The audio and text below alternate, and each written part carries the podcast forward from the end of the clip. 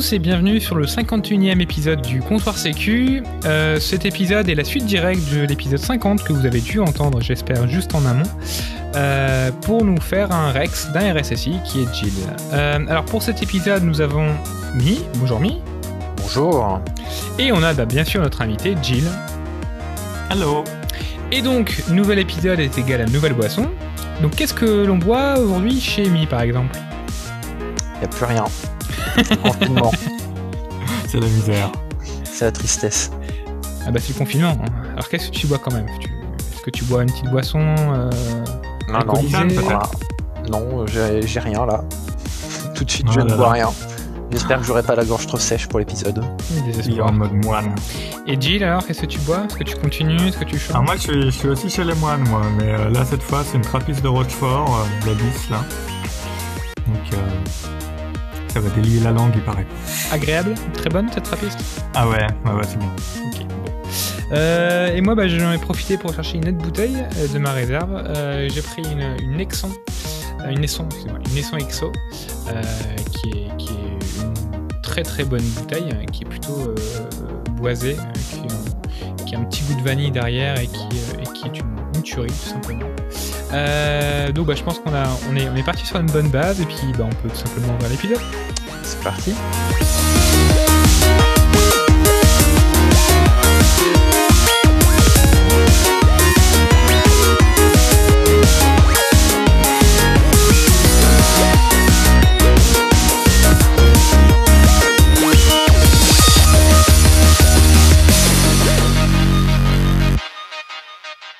Gilles, la dernière fois, nous avons parlé de la mise en place de l'organisation et de la place du RSSI dans cette organisation, de la refonte d'une architecture interne et des problèmes rencontrés et des problématiques. Nous avons aussi parlé un peu de cloud, un peu de sensibilisation. Nous allons parler aujourd'hui de l'Active Directory. Un petit sujet s'il en est. Oui, on a décidé de commencer gentiment. Est-ce qu'on est-ce qu'on Euh, peut sécuriser un Active Directory, Jill? Vas-y, tu as deux heures. Est-ce que c'est possible si tu n'es pas Microsoft? Bah, tout dépend du nombre, euh, tout dépend d'où tu commences et, euh, et du nombre d'utilisateurs et de machines et de la compétence de tes admins. hein. Euh, voilà. Aujourd'hui, si je devais monter une nouvelle infra, je pense que j'y arriverais. Alors déjà aujourd'hui, euh, c'était quoi ton existence sur l'Active Directory? Tu avais combien de décès? Est-ce que tu avais des multiforets? Enfin, Alors, euh, moi, je suis parti d'une soixantaine de décès, répartis un peu partout dans le monde. Décès avec RODC compris, c'est ça? Alors, euh, il y avait eu une expérience de tenter de mettre des read-only domain controller. Alors, faut peut-être quand même qu'on parle un peu de Oui, qu'est-ce que c'est AD, peut-être, avant qu'on commence tout ça. Euh, globalement, l'Active Directory, c'est le composant dans l'univers Microsoft, enfin dans l'univers Windows, euh, qui permet de gérer à la fois euh, des comptes d'accès, euh, ce qui est euh, donc authentification et autorisation, la configuration des postes de travail, la configuration des serveurs. Et puis il y a aussi euh, généralement souvent pas mal d'applications qui s'appuient dessus directement pour l'authentification. Donc ça concerne pas que Windows. Il y a un excellent épisode euh, du comptoir Sécu sur l'Active Directory. Euh, Qu'est-ce que c'est, etc. On vous laisse vous reporter. Je crois que c'est le 40, non? Bon, que C'était avec 40. Alcide, ouais. Euh, et donc, euh, cet Active Directory s'appuie sur des contrôleurs de domaine. Dans ces contrôleurs de domaine, on retrouve la base d'utilisateur et la base de configuration. Alors, il y a des subtilités hein, pour les techniciens entre ce qu'est Global Catalog, pas Global Catalog, enfin, s'en fout un peu. Euh, dedans, à un moment, il y avait la possibilité, enfin, il y a toujours d'ailleurs, de faire des contrôleurs de domaine en lecture seule. C'est-à-dire que, euh, typiquement, dans une filiale au fin fond euh, euh, d'un d'un pays perdu, vous faites...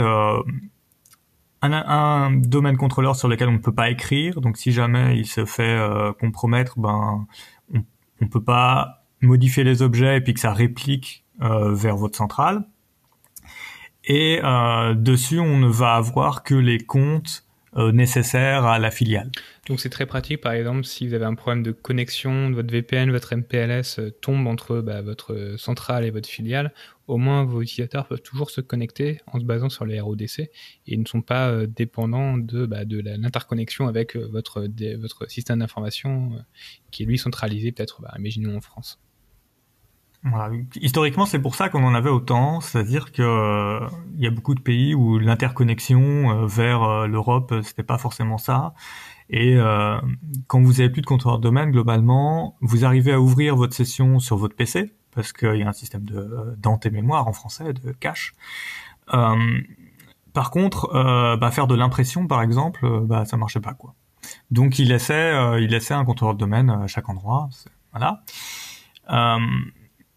Donc une soixantaine à gérer, un Active Directory en version de forêt 2003.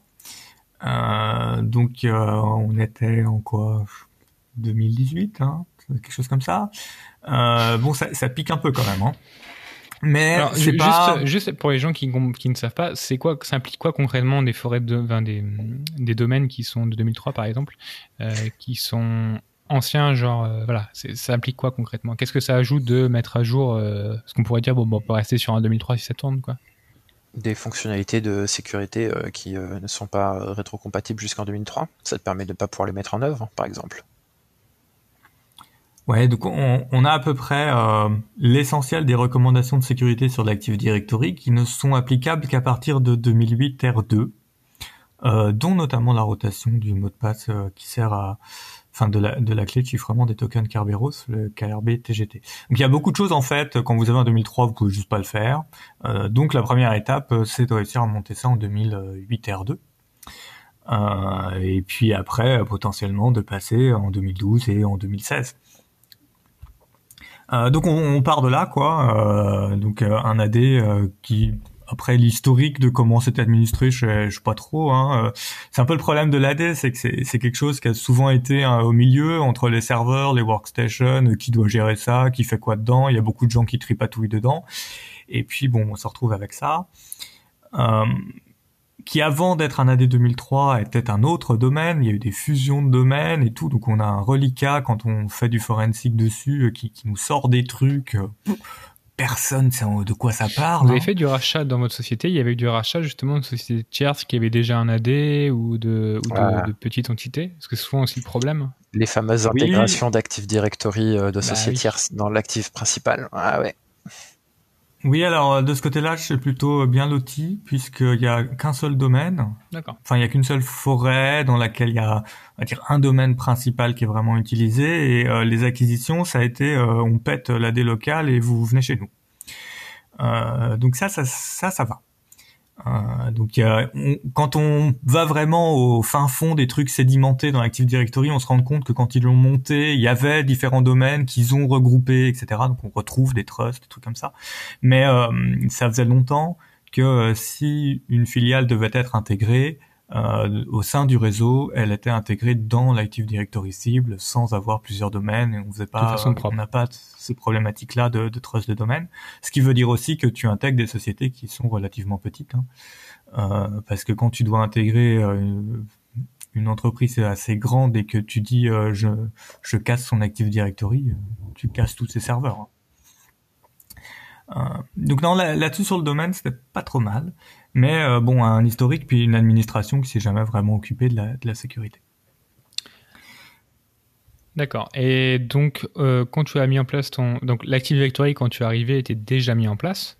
Euh, donc, tu as dû peut-être bah, justement changer les équipes pour leur bah, justement mettre à jour les forêts, des choses comme ça, ou, les, ces, ou ces différents éléments. Concrètement, est-ce que tu as, eu des problèmes, euh, par exemple, avec des obligations de... Bah, on a beaucoup, par exemple, parlé du SMBV1, qui est souvent utilisé pour des systèmes qui sont en 2003, par exemple.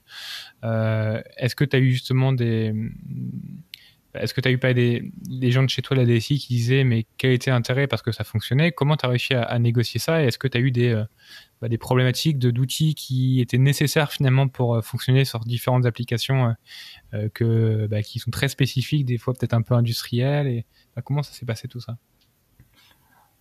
Alors globalement, il y avait une bonne prise de conscience de ce qu'est la dette technique, c'est-à-dire des systèmes d'exploitation non supportés et qu'on peut pas garder au cœur de notre infrastructure euh, un, un Active Directory qui n'est pas supporté.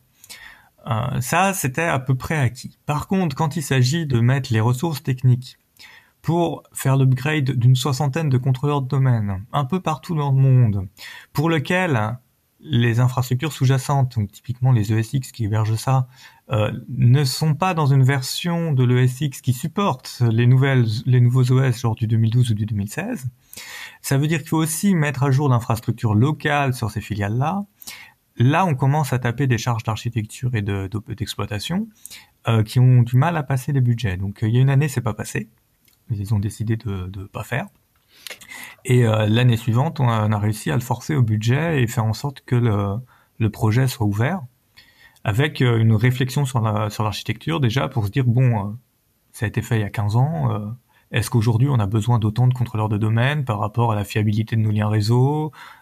Est-ce qu'on va peut-être classifier les sites entre les sites sur lesquels on veut en garder un, typiquement des usines, parce qu'on veut pas jouer avec. Puis bon, des filiales qui font de la distribution, si elles le perdent, bah, elles le perdent, hein, c'est peut-être pas bien grave.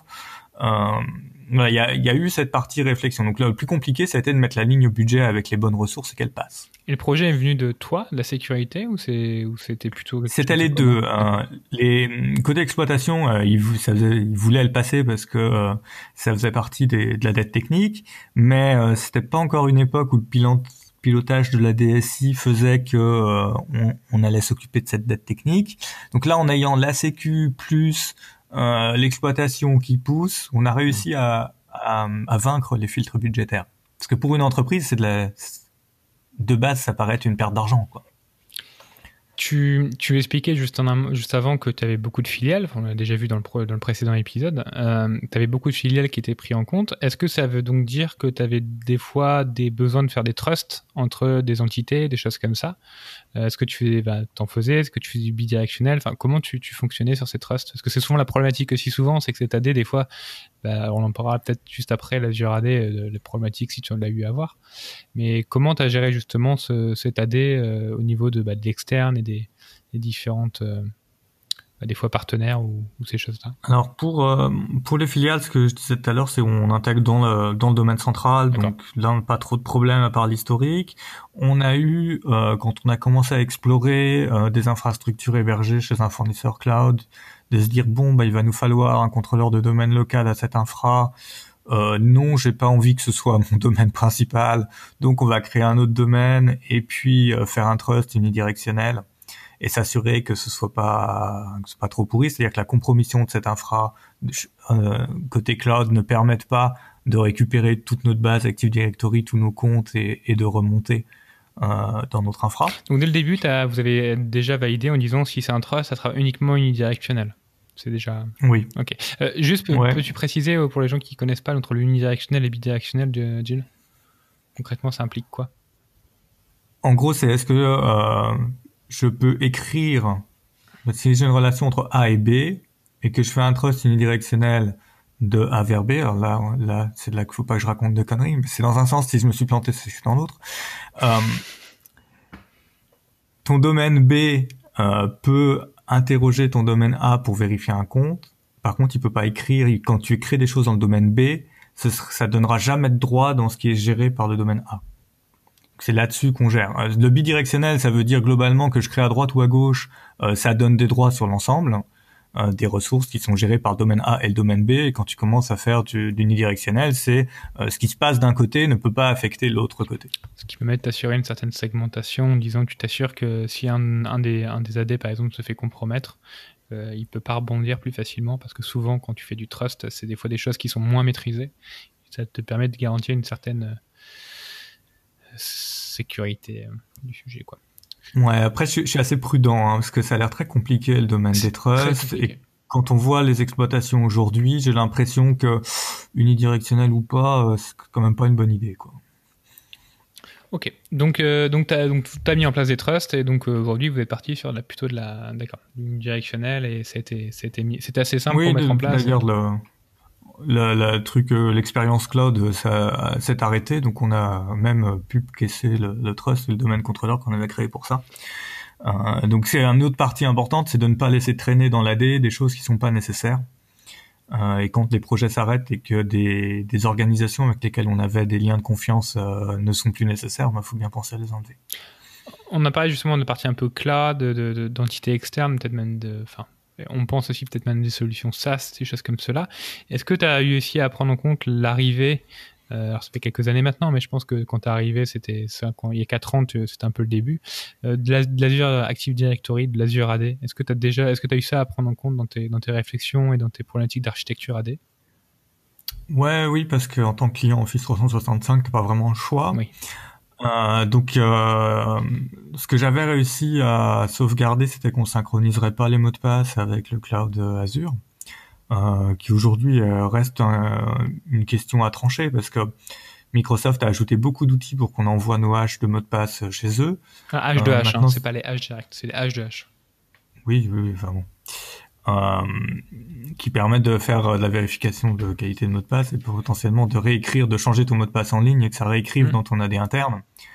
Euh, donc ça expose un peu plus euh, ton ton AD. Euh, bon, c'est une vraie question aujourd'hui. Hein. Est-ce qu'il faut laisser ça ou est-ce qu'il faut s'en priver Alors sur ce sujet-là, perso, j'étais assez euh, tranché comme personne euh, il y a encore euh, quelques mois.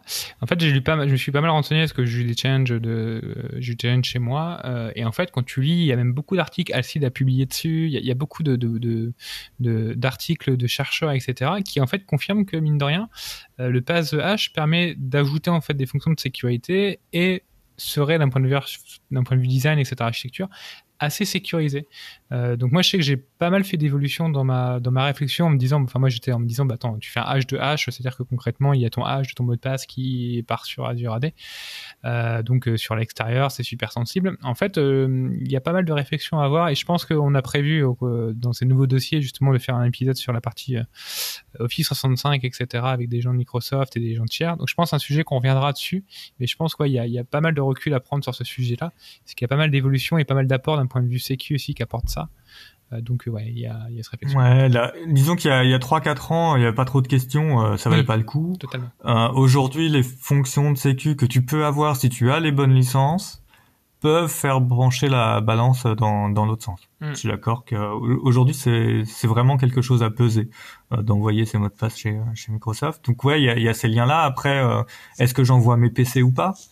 Euh, Ça, je pense qu'on en parlera dans la partie euh, poste de travail, mais globalement, on n'est pas, on synchronise avec Azure que ce qui est nécessaire. Donc on va synchroniser des comptes utilisateurs, pas tous, parce qu'on a besoin de synchroniser que ceux qui accèdent à Office. donc ça nécessite aussi de distinguer dans l'AD. Euh, ouais, il y a, y a, eu là-dessus du travail, mais ça a été porté par le projet Office 365 et euh, globalement c'était une période où euh, je pouvais pas, euh, enfin c'était pas ma priorité, je pouvais pas vraiment rentrer en détail dans le sujet. Puis les, les solutions étaient nettement plus brouillons qu'aujourd'hui. Microsoft a évolué en quatre ans, c'est fou. Hein. Ah mais c'est et pas que AD, hein. c'est d'un point de vue global. Euh, d'un point de vue, euh, d'un point de vue euh, surveillance, euh, ce qu'on sait quand même que l'Active Directory c'est un peu le cœur de notre infrastructure IT. C'est là où sont les comptes, c'est là où sont les accès, c'est là où sont beaucoup d'éléments, beaucoup les, les, les assets, les assets informatiques concrètement, comment tu as géré euh, cet Active Directory? Est-ce que tu bah, est-ce que as, as, fait une réflexion de stratégie d'un point de vue surveillance? Est-ce que tu est-ce que tu as mis des, des, certaines règles de surveillance? On n'a pas encore parlé si c'était un SOC ou pas, mais comment comment tu as géré cette partie euh, log de ton Active Directory? Alors, euh, moi, ce qui m'intéressait le plus dans la, ce qui était le travail le plus long, le plus fastidieux, euh, c'est une des règles de base de la bonne administration de l'Active Directory consiste à ne pas utiliser les groupes built-in, donc pas utiliser le groupe domain admin, administrator, serveur operator, print operator, etc., etc., etc. Pas beaucoup qui font ça, hein, je peux le dire. Ouais. Hein? il n'y a pas beaucoup qui font ça. Enfin, beaucoup se disent on va prendre domaine administrateur, etc. C'est beaucoup plus simple. C'est un point important ce que tu dis. Sur, euh, euh. sur ça et puis euh, aussi sur les, les, logiciels. On te dit bah, pour installer, il faut que tu sois domaine admin et que le compte de service que tu vas nous donner soit domaine admin, des choses comme ça. C'est aussi une chose. Euh, oui, c'est courant. Hein. C'est courant, puis tu leur dis, bah écoutez, donnez-moi les privilèges dont vous avez, énumérez-moi les privilèges dont vous avez besoin, puis ils sont incapables de répondre. C'est comme te pondre une matrice de flux, ils savent pas faire. Euh, bref, euh, donc moi, mon, mon, enjeu, il était là. Il était, euh, ça, c'est la base de la base. Euh, bon, il faut qu'on y arrive. Et du coup, ces comptes-là, mais alors, ils sont utilisés par qui? Ils sont utilisés comment? Ils sont utilisés où? J'ai commencé à faire euh, de l'event forwarding, donc dire à tous mes contrôleurs de domaine, vous renvoyez euh, les événements de logon, euh, et puis au final, on a tellement élargi qu'on a renvoyé tous les événements vers un, serveur central Windows, qui lui-même a envoyé ça dans un Kibana. enfin dans un Elasticsearch. Enfin, on a passé toute la stack, hein, Logstash, Elasticsearch et Kibana, donc ça c'est une suite de reporting, on va dire. Euh, et puis à partir de là, euh, on est quand même il y a quelques années, hein, c'est pas euh, c'est pas Elastic version 7, c'est pas Logstash version 7 qui s'est trié à peu près potablement des event logs. du coup, exploiter ces logs, ça a été tellement la misère que j'ai fini par presque abandonner. en tout cas, c'était pas satisfaisant pour répondre à mon à mon besoin qui était de retrouver où est-ce que ces comptes privilégiés sont utilisés dans le SI, parce qu'évidemment personne n'en savait rien. Euh, tu avais des comptes de service avec un numéro, donc même pas un nom d'application, et donc euh, tu étais là, tu disais bon, il est domaine admin, qu'est-ce qui se passe? Si je le coupe, qu'est-ce que ça casse? En même temps, t'as pas envie de le couper parce que t'as pas intérêt à provoquer des downtime, surtout si ça touche euh, euh, les parties usines. Bon, bon, bon. Euh, donc ça, c'était c'est la complexité. Et du coup, j'ai fini par euh, traiter ça de deux manières. Bon, la partie analyse log, euh, j'ai aussi déployé un EDR pour me faciliter la vie. Et puis sur la partie sécu de l'AD, au final, bon, sans faire de pub, hein, il y a deux produits. Hein. Il y a Alcide et puis il y a Pincastle global, globalement. Et puis il y a le produit Microsoft. un peu? Ouais, tout. Ouais, bon. ouais. Il y a le pro le produit de Microsoft, quand j'ai vu le schéma d'architecture, j'ai dit bah c'est pas la peine. Moi j'ai trop de contrôleurs de domaine, donc faire de l'analyse de réseau devant chaque contrôleur de domaine, je saurais pas faire. Euh, Castle, je l'ai fait tourner une fois, mais euh, gratuit? Ouais. Et puis c'est pareil, l'offre était pas encore euh, développée comme elle est aujourd'hui. Euh, du coup, euh, je suis toqué à la porte d'Alcide et puis je suis resté là-bas. Et tu as testé d'autres solutions? Enfin, on pense les, les Varonis, les gros du marché comme ça, qui sont plutôt pour une vision un peu plus plus une vision de son AD, de ses composants, de ses trucs, etc. Enfin, t'as as regardé aussi un peu d'autres solutions un peu plus lourdes? Ça, alors ça m'intéresserait pas trop. Varonis, je l'ai testé sur autre chose. Euh, je voulais le voir leur capacité sur Office 365. Et euh, bon, globalement, ça, ça répond pas à la partie AD. Et puis sur la partie Office 365, j'ai pas été euh, convaincu par rapport à l'usine à gaz que c'est. Mais je pense que c'est pour toutes ces solutions là qui veulent. Enfin, ma conviction euh, personnelle, hein, c'est que si tu dois faire de la sécurité autour d'Azure et d'Office 365, tu achètes les produits de Microsoft, sinon tu fais pas de sécurité. Euh, je sais que tout le monde n'est pas d'accord sur Discord, c'est un grand sujet, mais euh, je pense qu'aujourd'hui, vouloir faire de la sécurité autour d'Office 365 sans les solutions Microsoft, c'est mettre en place des usines à gaz. Alors, mettez-les en cloud pour pas avoir à les exploiter, quoi, si vous faites ça, parce que sinon vous allez vous tirer une balle. Euh, et au niveau de la, gestion de l'Active Directory, par exemple, pour ton pour tes, ton équipe desk, ton équipe, euh, ton service desk, toutes ces, équipes-là qui sont plutôt niveau 1 et qui ont besoin bah, de tous les jours de créer des comptes, euh, de gérer ça, etc. Est-ce que as aussi mis en place, est-ce que vous avez aussi mis en place des outils spécifiques dédiés pour pour qu'ils puissent simplement avoir accès, créer des comptes facilement sans avoir accès à l'AD Est-ce que vous avez justement segmenté les accès à l'AD au maximum pour que bah, concrètement des personnes de niveau 1, bah, ils aient une interface web, des choses comme ça Il y a beaucoup d'outils qui existent hein, pour ça. Est-ce qu'il y a... Ouais, alors moi, ma, ma vision là-dessus, c'est qu'il y a un truc qui s'appelle la gestion d'identité. Mhm. C'est là-dedans qu'il y a les processus de euh, j'embauche quelqu'un, euh, je le mute et je... Joiner, leaver et tout ça. Voilà. Donc c'est cet outil-là qui va créer les comptes et qui va positionner les attributs qui vont bien. Euh, donc moi, des gens, des services desk qui ont besoin de tripatouiller les attributs de l'Active Directory, j'en ai pas beaucoup, ou du moins pas au niveau 1. Euh, après, il peut y avoir, justement, comme on est lié à Office 365, euh, des petites blagues euh, à faire. Il y a la gestion des groupes. maintenant, la gestion des groupes, ça se délègue très simplement dans... alors sur un AD qui est correctement structuré, ça se délègue très très simplement. Il n'y a pas besoin d'outils tiers. Voilà, ils y arrivent très bien. Euh, là où ça a été beaucoup plus compliqué, la segmentation, c'est pour les admins. Euh, donc en gros, un AD euh, aujourd'hui structuré avec les recommandations, tu as une OU, donc une unité d'organisation pour un, un, dossier quoi, pour stocker tes utilisateurs, un pour tes serveurs, un pour tes machines clients, à peu près. Hein, c'est à peu près ce qu'on trouve dans la littérature. Après, tu as des adaptations par rapport à toi, ce que tu veux faire, machin. Euh, et puis il faut donner des droits que là-dessus et puis expliquer euh, aux administrateurs que l'Active Directory c'est un composant, mais que dedans il y a différentes strates et que euh, pour faire le boulot de base, bah, tu as un compte qui a les droits sur le boulot de base. Et puis quand tu veux commencer à toucher à des assets sensibles, à des serveurs sensibles, ben non, là, il te faut un compte qui, est de la deuxième strate, donc un deuxième compte d'admin, qui a les droits sur les assets sensibles. Et puis qu'il y a un troisième niveau qui est l'administration du domaine, qui consiste à administrer justement l'intérieur de l'Active Directory euh, et pas administrer des serveurs. Hein. Ça sert à administrer ses contrôleurs de domaine, ses euh, liens de délégation. Euh, enfin, ouais, c'est liens de trust. Donc c'est liens de confiance et puis la délégation. Euh, et que ça, ben euh, globalement dans l'entreprise, il allait y avoir que deux personnes qui auraient accès à terme. Et euh, ça, ça a été très très compliqué, très long. mais petit à petit, on, on converge, on y est arrivé. Il me reste plus que les comptes de service. Et est-ce que, ce que tu avais parlé, alors l'épisode précédent, euh, je pense que les auditeurs ont déjà dû écouter le premier épisode de ton Rex, mais euh, j'ai compris que tu avais mis un bastion. Est-ce que ça facilitait justement l'administration euh, pour justement ce type de, de segmentation par profit en disant, bah voilà, vous devez passer par bastion et sur le bastion tu contrôles là tes différents niveaux d'accès Ou finalement, pas vraiment? J'ai pas mis de bastion. Ah, excuse-moi. J'ai fait une première étape j'ai mis des euh, serveurs de rebond, qui sont des serveurs avec les rôles euh, remote desktop et euh, un pour administrer les trucs pas sensibles et un pour administrer les trucs sensibles. Parce que dans le changement, je pense qu'il faut être progressif. et là déjà c'est compliqué, ils ont du mal à comprendre lequel serveur administre quoi. Déjà là c'était pas simple. et je pense que ça n'est toujours pas clair pour tout le monde.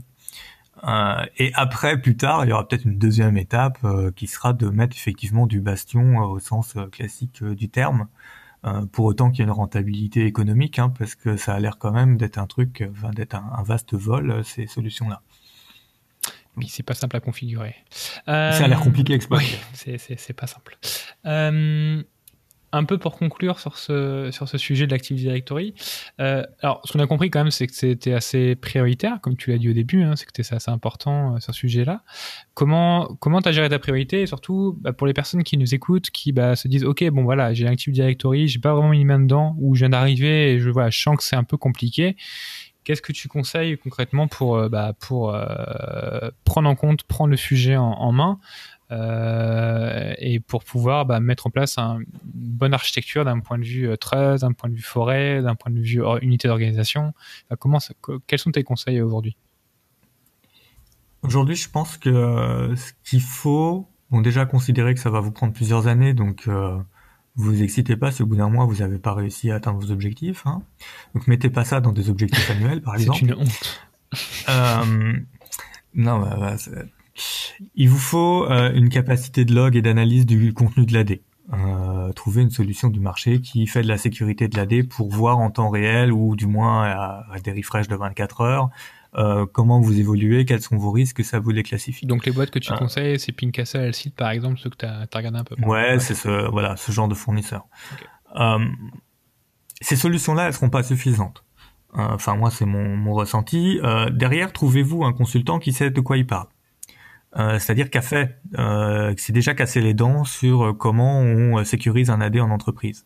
Parce que euh, moi-même, j'ai planté la moitié de ma prod sur une fausse ah bah voilà, tu, tu, tu, tu, te déballes un peu plus. Euh, c'est-à-dire que tu te dis, bon, bah là, quand tu lis la doc, bah ça, ça sert à rien, tu l'enlèves et, et là, au bout d'une heure, t'entends des gens crier partout, qui comprennent pas ce qui se passe, machin.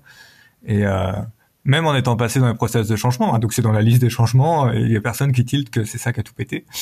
Euh, et que là tu dis euh, les gars c'est peut-être ça en fait. Hein. euh, donc voilà, il y a, c'est facile de tout casser. Donc il faut s'entourer des personnes qui ont l'expérience pour réussir à euh, faire les bonnes étapes dans le bon ordre.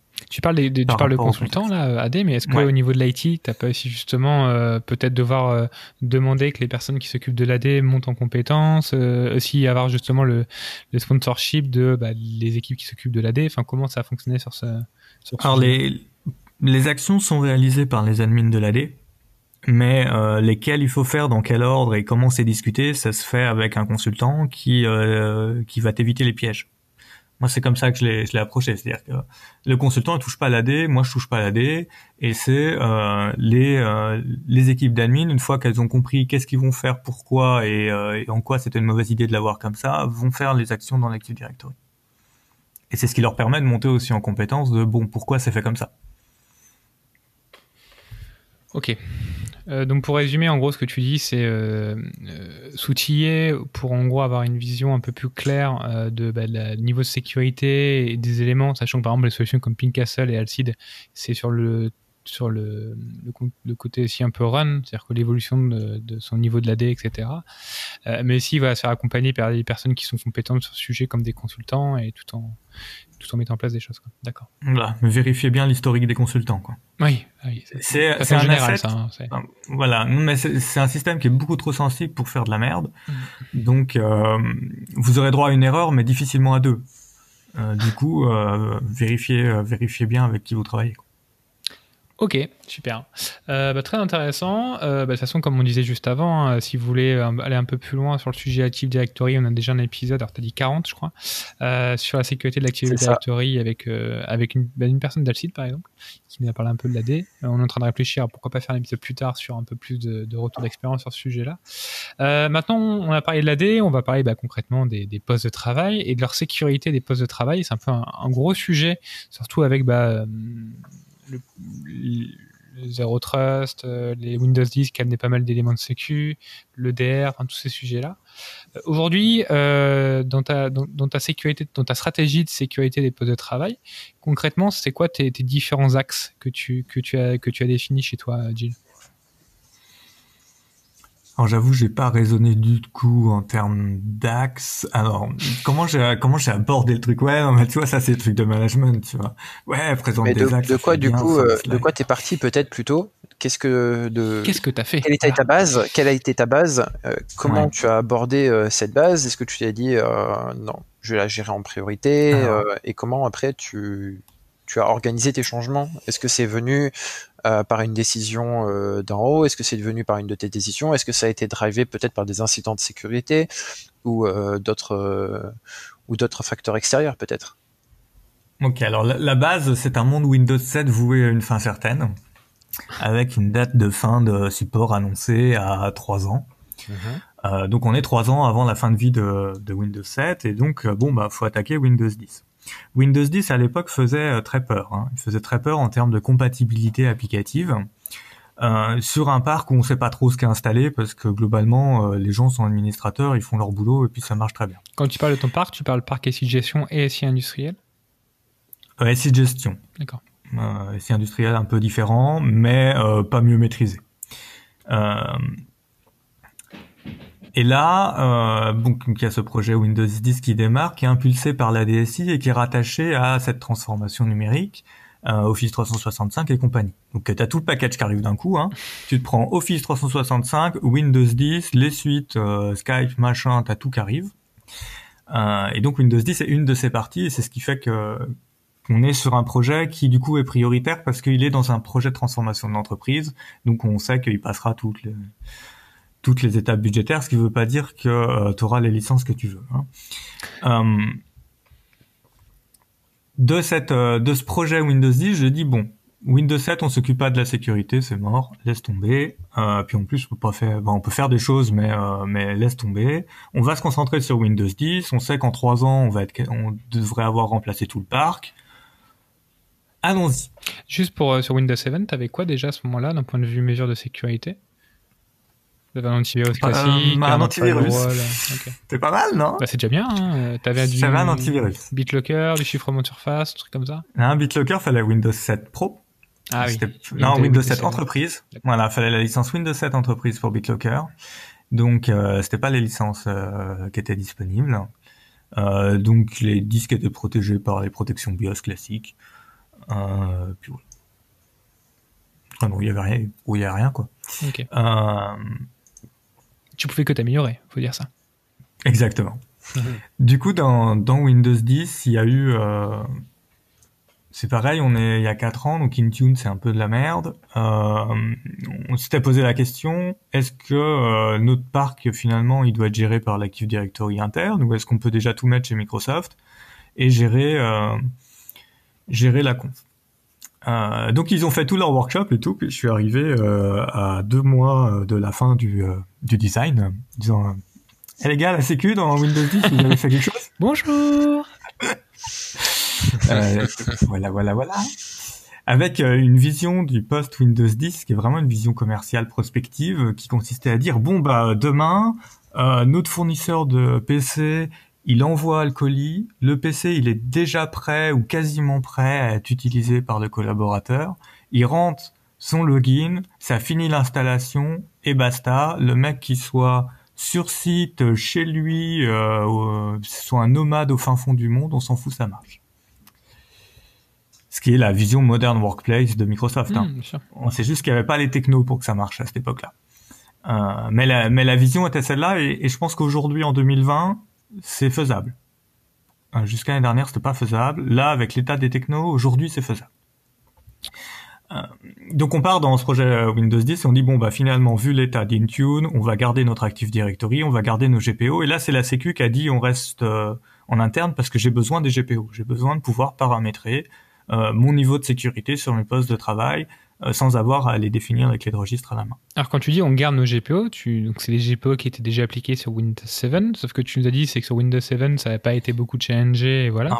Est-ce que on garde la capacité à appliquer des GPO. Ah, d'accord, ok. Tu gardes, par contre, d'accord, tu peux faire des revues. Il faut les écrire. Ok.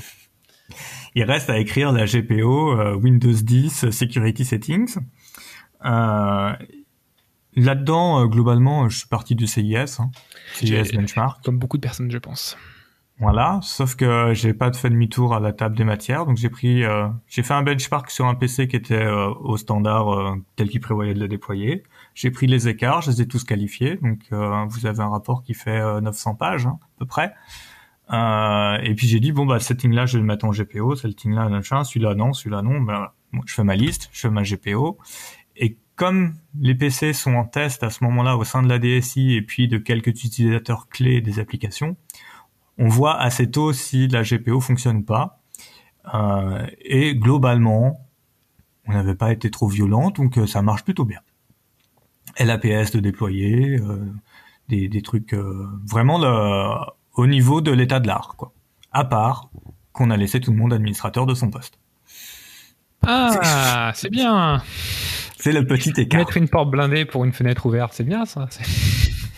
Alors, euh, moi je pense que c'est un faux débat, ah. euh, le droit administrateur sur les postes de travail. Hein.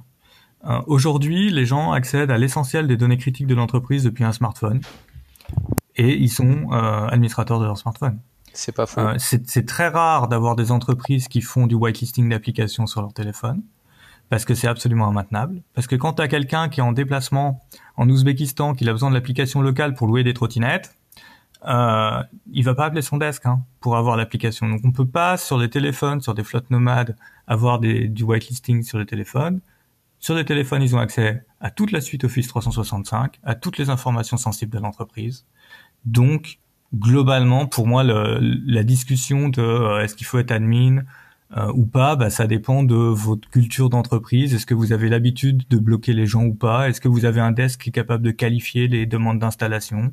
Est-ce que vous avez des métiers qui sont standards alors c'est faisable? Ou est-ce que vous avez tellement de métiers différents que jamais euh, vous allez réussir à vous en sortir? T'as un fait quand même qui est de dire que il y a énormément de menaces de malware qui fonctionnent avec des droits d'administrateur. Je crois que c'est stade c'est de 82-83%. Mais c'est-à-dire qu'aujourd'hui, si des gens sont quand même administrateurs de leur poste, t'as quand même beaucoup plus. Enfin, quand tu dis non pour administrateur de leur, de, non, je veux pas que vous soyez administrateur de votre poste, c'est souvent, c'est pas parce que tu veux les empêcher d'installer des applications, donc ça peut être un bon argument, mais c'est souvent, enfin moi c'est ma vision, c'est souvent parce que tu veux éviter que si quelqu'un récupère un, un malware ou un ransomware ou n'importe quoi, etc., il ait moins de chances de s'exécuter dans un contexte plus fermé d'un simple utilisateur. C'est plutôt sur ça, quoi. ce qui est très différent du téléphone et qui peut être, euh, enfin, qui peut être vu aussi différemment avec euh, l'isolation, enfin, avec du conteneurisation, enfin, pas mal d'éléments, quoi. Alors moi, mon, mon paradigme, du coup, c'est de dire, plutôt que me, me battre pour avoir des gens qui sont pas administrateurs, sachant que je connais l'entreprise, je connais sa complexité, je sais que c'est vraiment casse-gueule et que c'est un truc à te faire euh, à te faire casser les genoux. Euh, je dis moi, une machine Windows 10 peut être compromise. Qu'est-ce que je fais si une machine Windows 10 est compromise pour qu'elle ne compromette pas tout mon parc? Et du coup, tu as des règles qui descendent sur les postes qui sont différentes, qui sont je n'autorise pas mes PC à parler entre eux. C'est-à-dire que le firewall Windows est configuré pour ne pas répondre aux machines qui ne viennent pas aux appels, qui ne viennent pas du réseau d'administration. Ce qui veut dire que si une machine se fait compromettre, tu peux faire ce que tu veux sur la machine, mais tu ne pourras pas atteindre les autres machines. Donc toute, la, donc toute ta sécurité, tu l'as définie au niveau de ton firewall euh, local, enfin de ton, ton pare-feu et des règles qui peut d'interconnexion ton, de, ton, de tes postes de travail. C'est ça, en te disant, enfin il n'y a pas que ça, mais en te disant finalement, euh, si mes PC qui sont sains refusent toute connexion avec la machine qui est infectée, la machine qui est infectée ira pas très loin. Alors ça n'empêche pas que ton attaquant a un contrôle, que de là il peut joindre tout ce qui est exposé, mais ce qu'on disait euh, précédemment, c'est que mon data center étant fait pour considérer que mes machines sont pourries, euh, ben il va trouver en face de lui des serveurs qui sont derrière des load balancers, derrière des firewalls avec que les services web utiles exposés, et donc plus difficile euh, à compromettre. Alors c'est pas parfait, hein, parce qu'il y a toujours des trous dans les défenses, mais euh, l'approche c'est ça, se dire ne se battons pas sur le rôle d'administrateur euh, pour pour ça. Après, ce que disait Morgan est juste, parce que je l'ai je vérifié récemment. Euh, ok, tu peux être admin. Par contre, les euh, quoi que tu fasses, généralement déclenche l'UAC, quitte donc le, la pop-up qui dit euh, ce programme va faire des modifications sur votre système. Êtes-vous d'accord oui non? Si sur ce pop-up tu mets une exigence de retaper ton mot de passe ou avec Windows Hello de pouvoir contrôler que c'est ton visage, la plupart des exploits se pètent les dents. Donc la personne est administrateur de son poste, mais la plupart des exploits qui veulent utiliser des, privilèges élevés euh, vont se péter les dents là-dedans parce qu'ils passeront pas de mot de passe et parce qu'une partie des utilisateurs cliquera non en disant je sais pas ce que c'est. Après, t'as les utilisateurs qui cliqueront oui, mais comme ils doivent mettre leur mot de passe, déjà ça, fait une étape de plus de réflexion.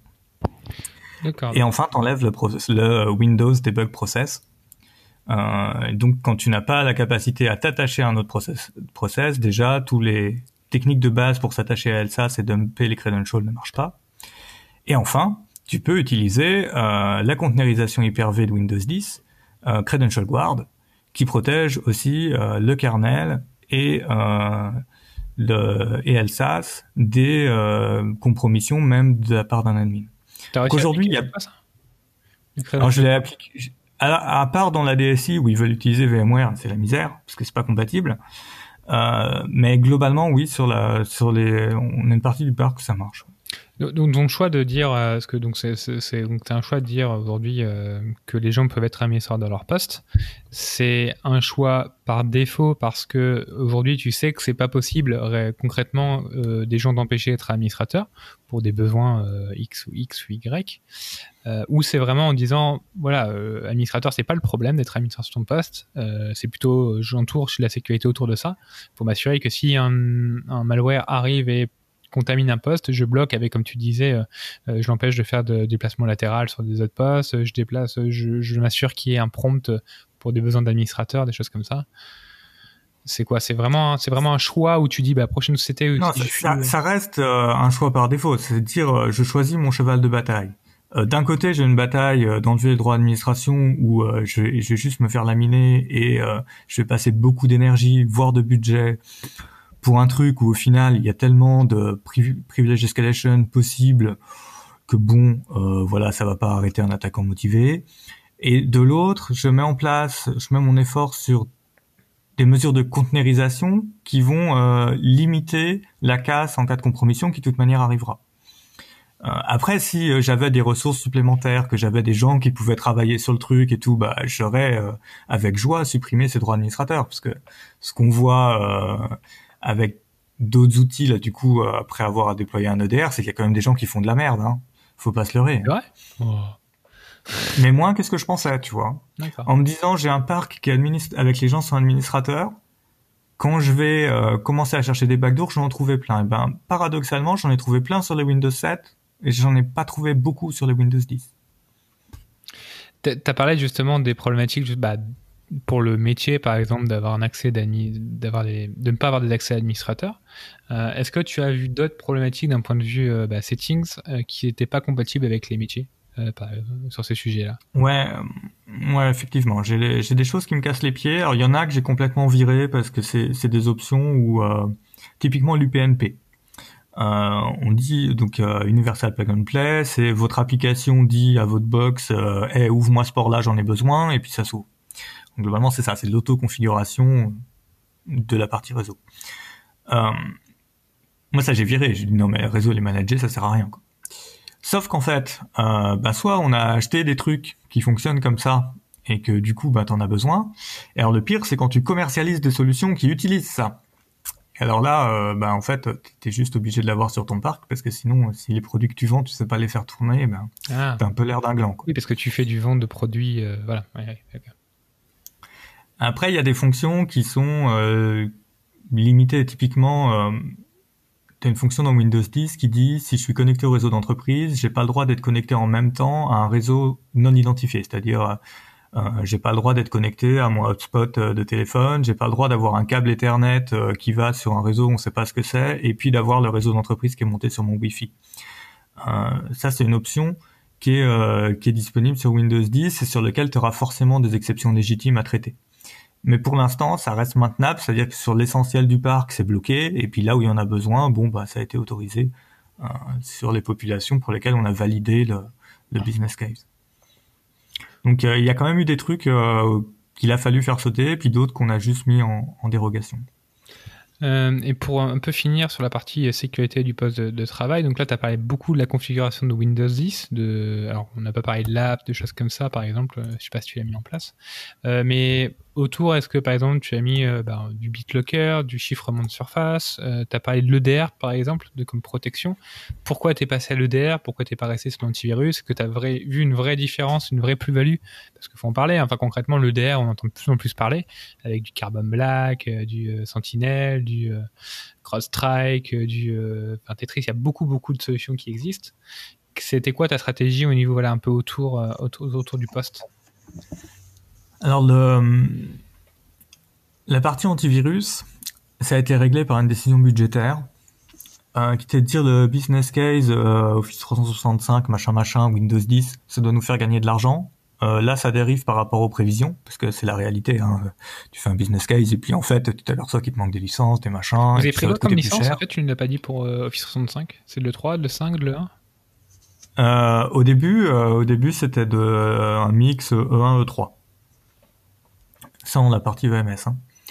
Euh, J'y reviendrai après quand on, si on reparle de cloud, après. le cloud dans sa dans, dans sa splendeur. Euh, ouais, du, du coup, l'antivirus ça a été réglé, ça a été dit bon bah de toute façon faut faire des économies quelque part. Euh, Windows Defender ça a l'air pas trop mal, puis dans un an ce sera pas trop mal. Allez on dégage l'antivirus, on reste sur celui de Windows. Euh, au final très bon choix. Hein. Euh, moi aujourd'hui je vois pas l'intérêt d'avoir si on fait que de l'antivirus de base, on fait pas de la protection host, HIPS et compagnie, on fait de l'antivirus, c'est-à-dire signature, je banne, voire un petit peu truc un petit peu plus évolué que signature, je banne. Bon, Windows Defender, ça va très bien. On voit là dans les tests, les AV tests, hein, les, tests indépendants d'antivirus, on peut voir concrètement Microsoft, attends, on est dans le top, quoi. Dans le top ou quoi? Oui, c'est sûr? Ouais, si, si actives la partie cloud protection, euh, tu es assez bien. Euh,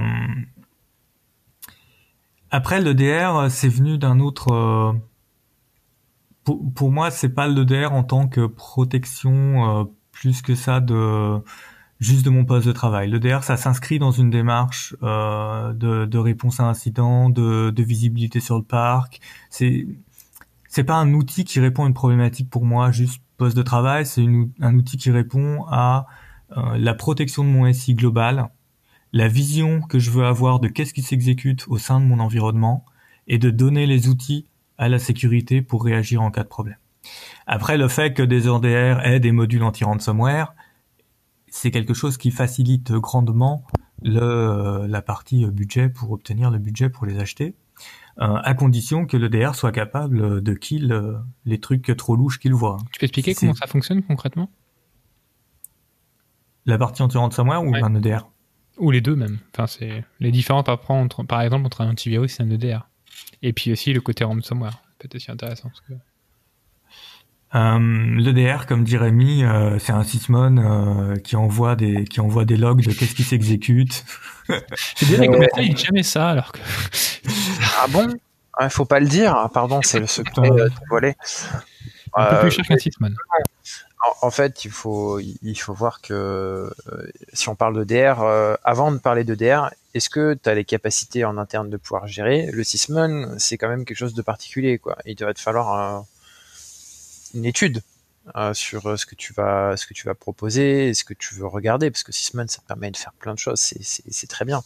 Mais par contre au niveau du login, si tu actives vraiment tout, c'est une horreur. Donc soit tu mets ça en détection et dans ce cas il faut que tu aies des des, des, personnes derrière pour pouvoir faire du tuning, hein, parce que le, le XML euh, de, enfin le Sysmon XML config, euh, je sais plus comment le, dossier, le, le, nom exact de la config de Sysmon en XML, c'est une tuerie.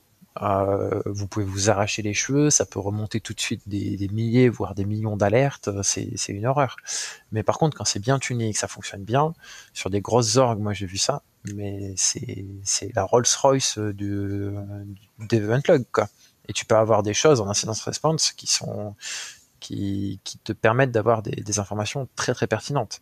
Et après, on en reparlera avec le, le, cloud aussi tout à l'heure, mais euh, si tu intègres ça dans du Sentinel avec euh, plusieurs sources de data feed, maintenant tu as des, des choses chez Office qui te permettent de faire des graphes de, de compromission. Donc tu vois ton mail arriver, donc tu vois ton intitulé de mail, et puis tu vois toute sa compromission avec le sysmon, quel process qui a été lancé où, etc. C'est très très bien et ça te permet d'avoir une visibilité très très importante.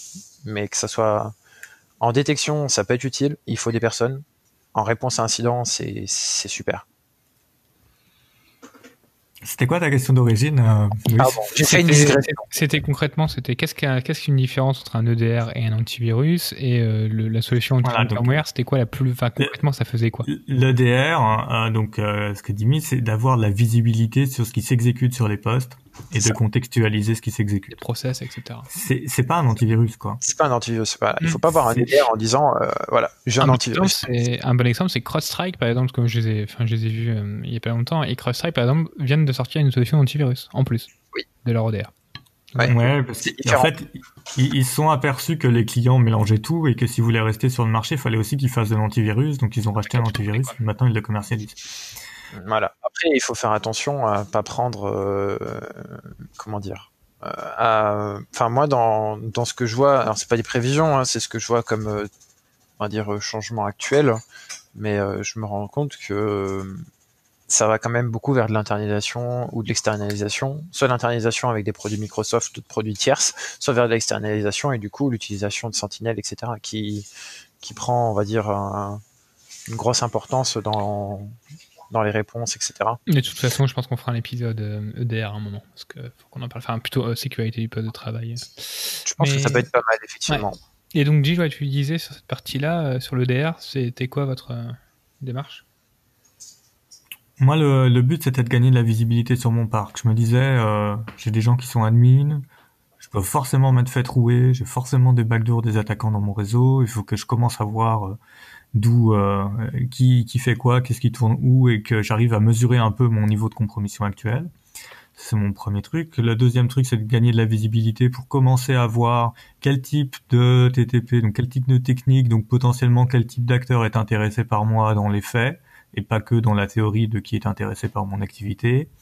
Euh, et de commencer à collecter de, du renseignement et à partir dans une, dans une logique de, euh, de sécurité opérationnelle. Euh, l'autre point euh, fondamental, c'est effectivement la protection ransomware, euh, et deux, de trouver où étaient utilisés mes comptes de service. Hein. parce que j'ai j'ai pas réussi avec les logs de l'AD, donc il me fallait sur chaque serveur et PC une vision de qui se connecte où, quand, comment. Alors, tu m'as pas parlé, mais la, protection de, du ransomware, ça fait quoi concrètement? Que c'est quoi Ça dépend des produits. Ça dépend des produits. Euh, il y a de la partie heuristique qui consiste à dire euh, par rapport au comportement du process, euh, je me dis que c'est pas bon, je kill.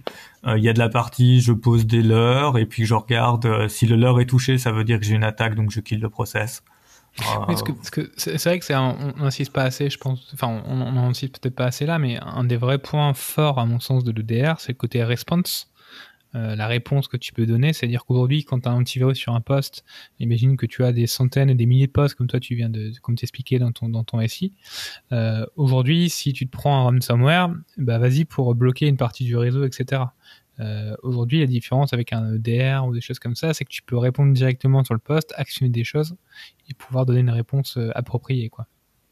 Ouais, ce qui dépend des EDR. Hein. Les capacités de réponse sont vraiment différentes d'un EDR à mm. l'autre. Mais comme tu dis, il faudrait qu'on fasse un épisode euh, plus approfondi là-dessus. Ok.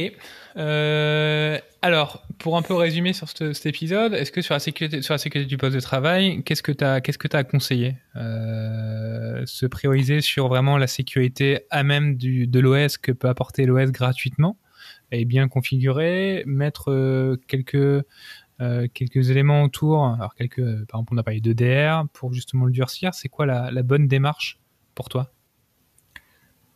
D'abord les bases, hein. il y a un OS, il a des capacités, il faut les exploiter. Euh, tu payes ta licence d'OS, c'est pour avoir tout ce qu'il y a dedans.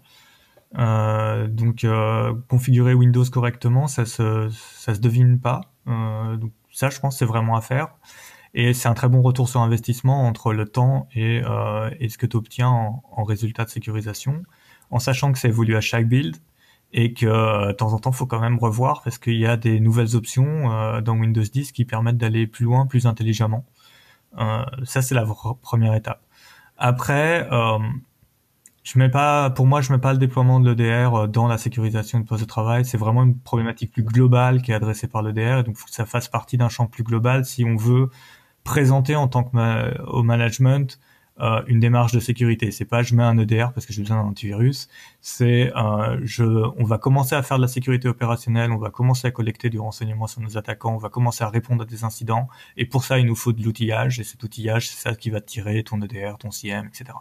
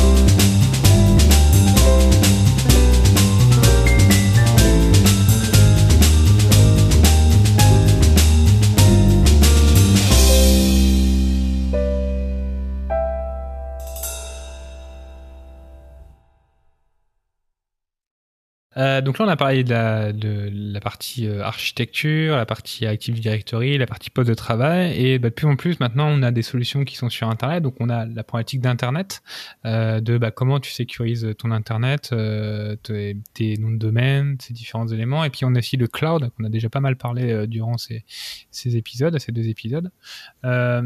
aujourd'hui, alors si on parle déjà un peu vite fait d'Internet, aujourd'hui, quels sont les différents éléments Parce que donc j'ai cru comprendre que dans ta société, tu avais euh, donc tu faisais du commerce, du B2B, B2C, donc tu as sûrement des problématiques de bah, de d'e-commerce, euh, de nom de domaine. Euh, quels sont les incidents que tu as vu le plus et comment tu as essayé de les résoudre? Tu vois, par exemple, on parle de DNS, de, de faux de nom de domaine, des choses comme ça. Est-ce que tu as pris des solutions spécifiques pour surveiller? Voilà, Comment tu as, as travaillé dessus? Je crois que l'incident euh, qu'on voit le plus, et que généralement est pas sécu, mais tout le monde croit que c'est de la sécu, c'est les certificats qui expirent. euh, je, crois que tout le monde les voit régulièrement. Euh, le certificat qui a été oublié, et puis ça marche plus. Quoi. Euh, ça, je crois que c'est ce que j'ai vu le plus souvent. Après, euh, il faut distinguer les attaques contre l'entreprise directement, contre ses salariés, où là on a une visibilité, et les attaques contre les clients, où là on n'a aucune visibilité.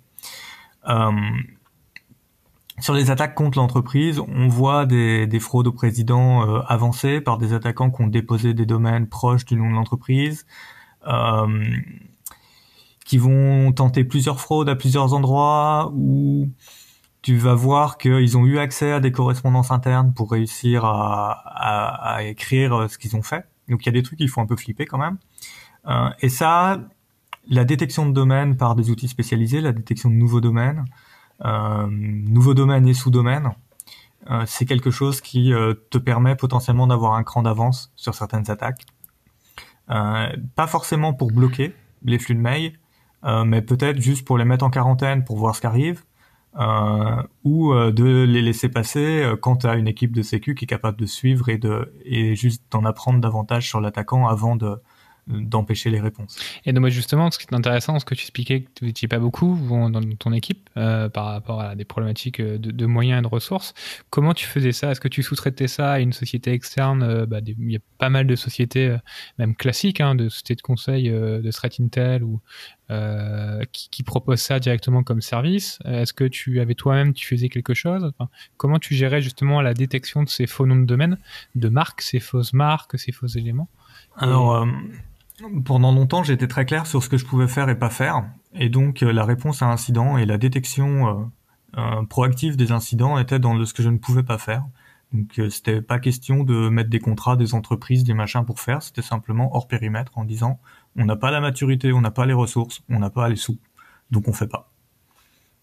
Donc voilà. Après, une fois que tu as ça, mais que tu as quand même des fraudes qui sont détectées par les gens, bah faut y répondre. Et puis là, ça arrive par téléphone, et puis tu fais, tu fais ce que tu peux. D'accord, donc c'était un choix à dire, et c'est un choix parce, par, par rapport à ton. Voilà, comme tu disais, tu ne pouvais pas dire aujourd'hui, bah là, il n'y a pas de surveillance qui était faite. Souvent, on se dit, oui, les boîtes d'e-commerce, euh, euh, même. Enfin, t'as l'air d'être une grosse boîte d'e-commerce, hein, selon euh, ta, ton exposition internationale, des choses comme ça. Tu dis, bah voilà, on n'a pas les moyens aujourd'hui de pouvoir bah, faire de la surveillance, donc on accepte, et c'est un risque, hein, on accepte le risque de ne pas faire de surveillance sur ces domaines. Et tu te fais juste que ce qu'on te remonte à toi. C'est ça. Après, euh, tu vois, j'aurais bien aimé euh, pouvoir, euh, Pardon, pouvoir avoir des infos qui remontent à partir de, de des marques, parce que typiquement, tes, tes noms de domaine, tes, noms de domaine, il y a que toi qui devrais envoyer des mails avec. Mm. Donc, tu te dis bon, il y a une norme sur Internet des marques, enfin des marques d'équipe SPF quoi. C'est un trio qui permet de dire bon, je liste, fais une liste blanche des serveurs qu'on a le droit d'écrire en mon nom. Le problème, c'est que ça, ça va bien quand tu as tout centralisé. Euh, quand tu as la filiale de Tartampion euh, qui a décidé d'utiliser euh, telle solution pour envoyer des mails de prospection à ses clients et que tu as ça à l'échelle du monde entier, bah, tu t'assois dessus. Hein. capacité à remettre des marques, bah, c'est un projet, c'est un projet qu'il faut lancer et c'est un projet qui va durer, du... qui va durer longtemps. C'est alors du coup sur ça, oui et non, parce que enfin, alors je sais pas si ça dure longtemps ou pas, hein, mais de, mon point de vue, c'est quand même assez simple euh, parce que euh, du coup, ton, entreprise, on va dire, de prestation euh, qui va faire de l'emailing, etc., donc de l'emailing professionnel ou de l'emailing euh, autre, a quand même aussi l'obligation de respecter on va dire le minimum SPF des marques et des KIM pour pouvoir émettre du mail. C'est dans leur intérêt aussi, et ça peut être quelque chose qui peut être utilisé aussi pour leur faire valoir cet intérêt, c'est que s'ils le font pas, ben, de plus en plus c'est bloqué ou ça, c'est quand tu les connais. Quand tu n'as aucun record de DNS de fait sur ton domaine, donc il n'y a pas de démarque, il y a un SPF lax, donc en gros n'importe qui peut écrire, et que tu veux ajouter des marques, euh, bon, tu peux l'ajouter en reporting, ça c'est facile. Mais si tu veux commencer à le forcer, il faut que tu aies les outils qui te collectent les logs des marques et qui font l'analyse, en sachant que des grands comme Microsoft t'envoient pas de rapport utile. Euh, tu es obligé de passer quelque part par un, pour moi par un prestat euh, qui a l'habitude. Euh, pour réussir à te prémâcher le travail et après partir en interne à la chasse à qui est-ce qui a loué ce service à tel endroit. Euh, s'il y a un flux de mail qui a l'air suffisant pour justifier une raison business. C'est pour ça que pour moi c'est un projet qui peut prendre du temps quoi. Tu, je, prends facilement un an pour gérer un domaine quoi. J'avais pas vu ça comme ça. Ok.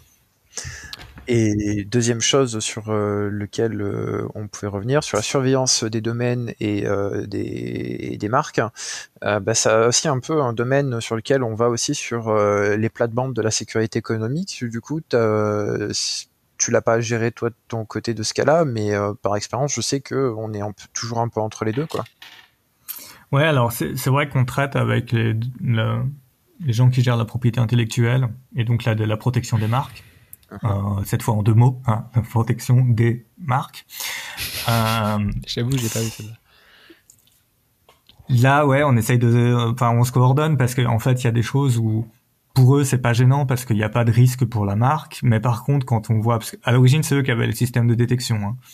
Euh, et, après, en fait, ils ont commencé à comprendre au fil des, incidents qu'il y a eu que des choses qu'ils considéraient eux comme euh, pas dangereuses pouvait d'un point de vue sécurité être complètement dangereuse parce que un domaine proche, parce que euh, c'était un domaine qui avait pas de page internet mais qui pouvait envoyer des mails.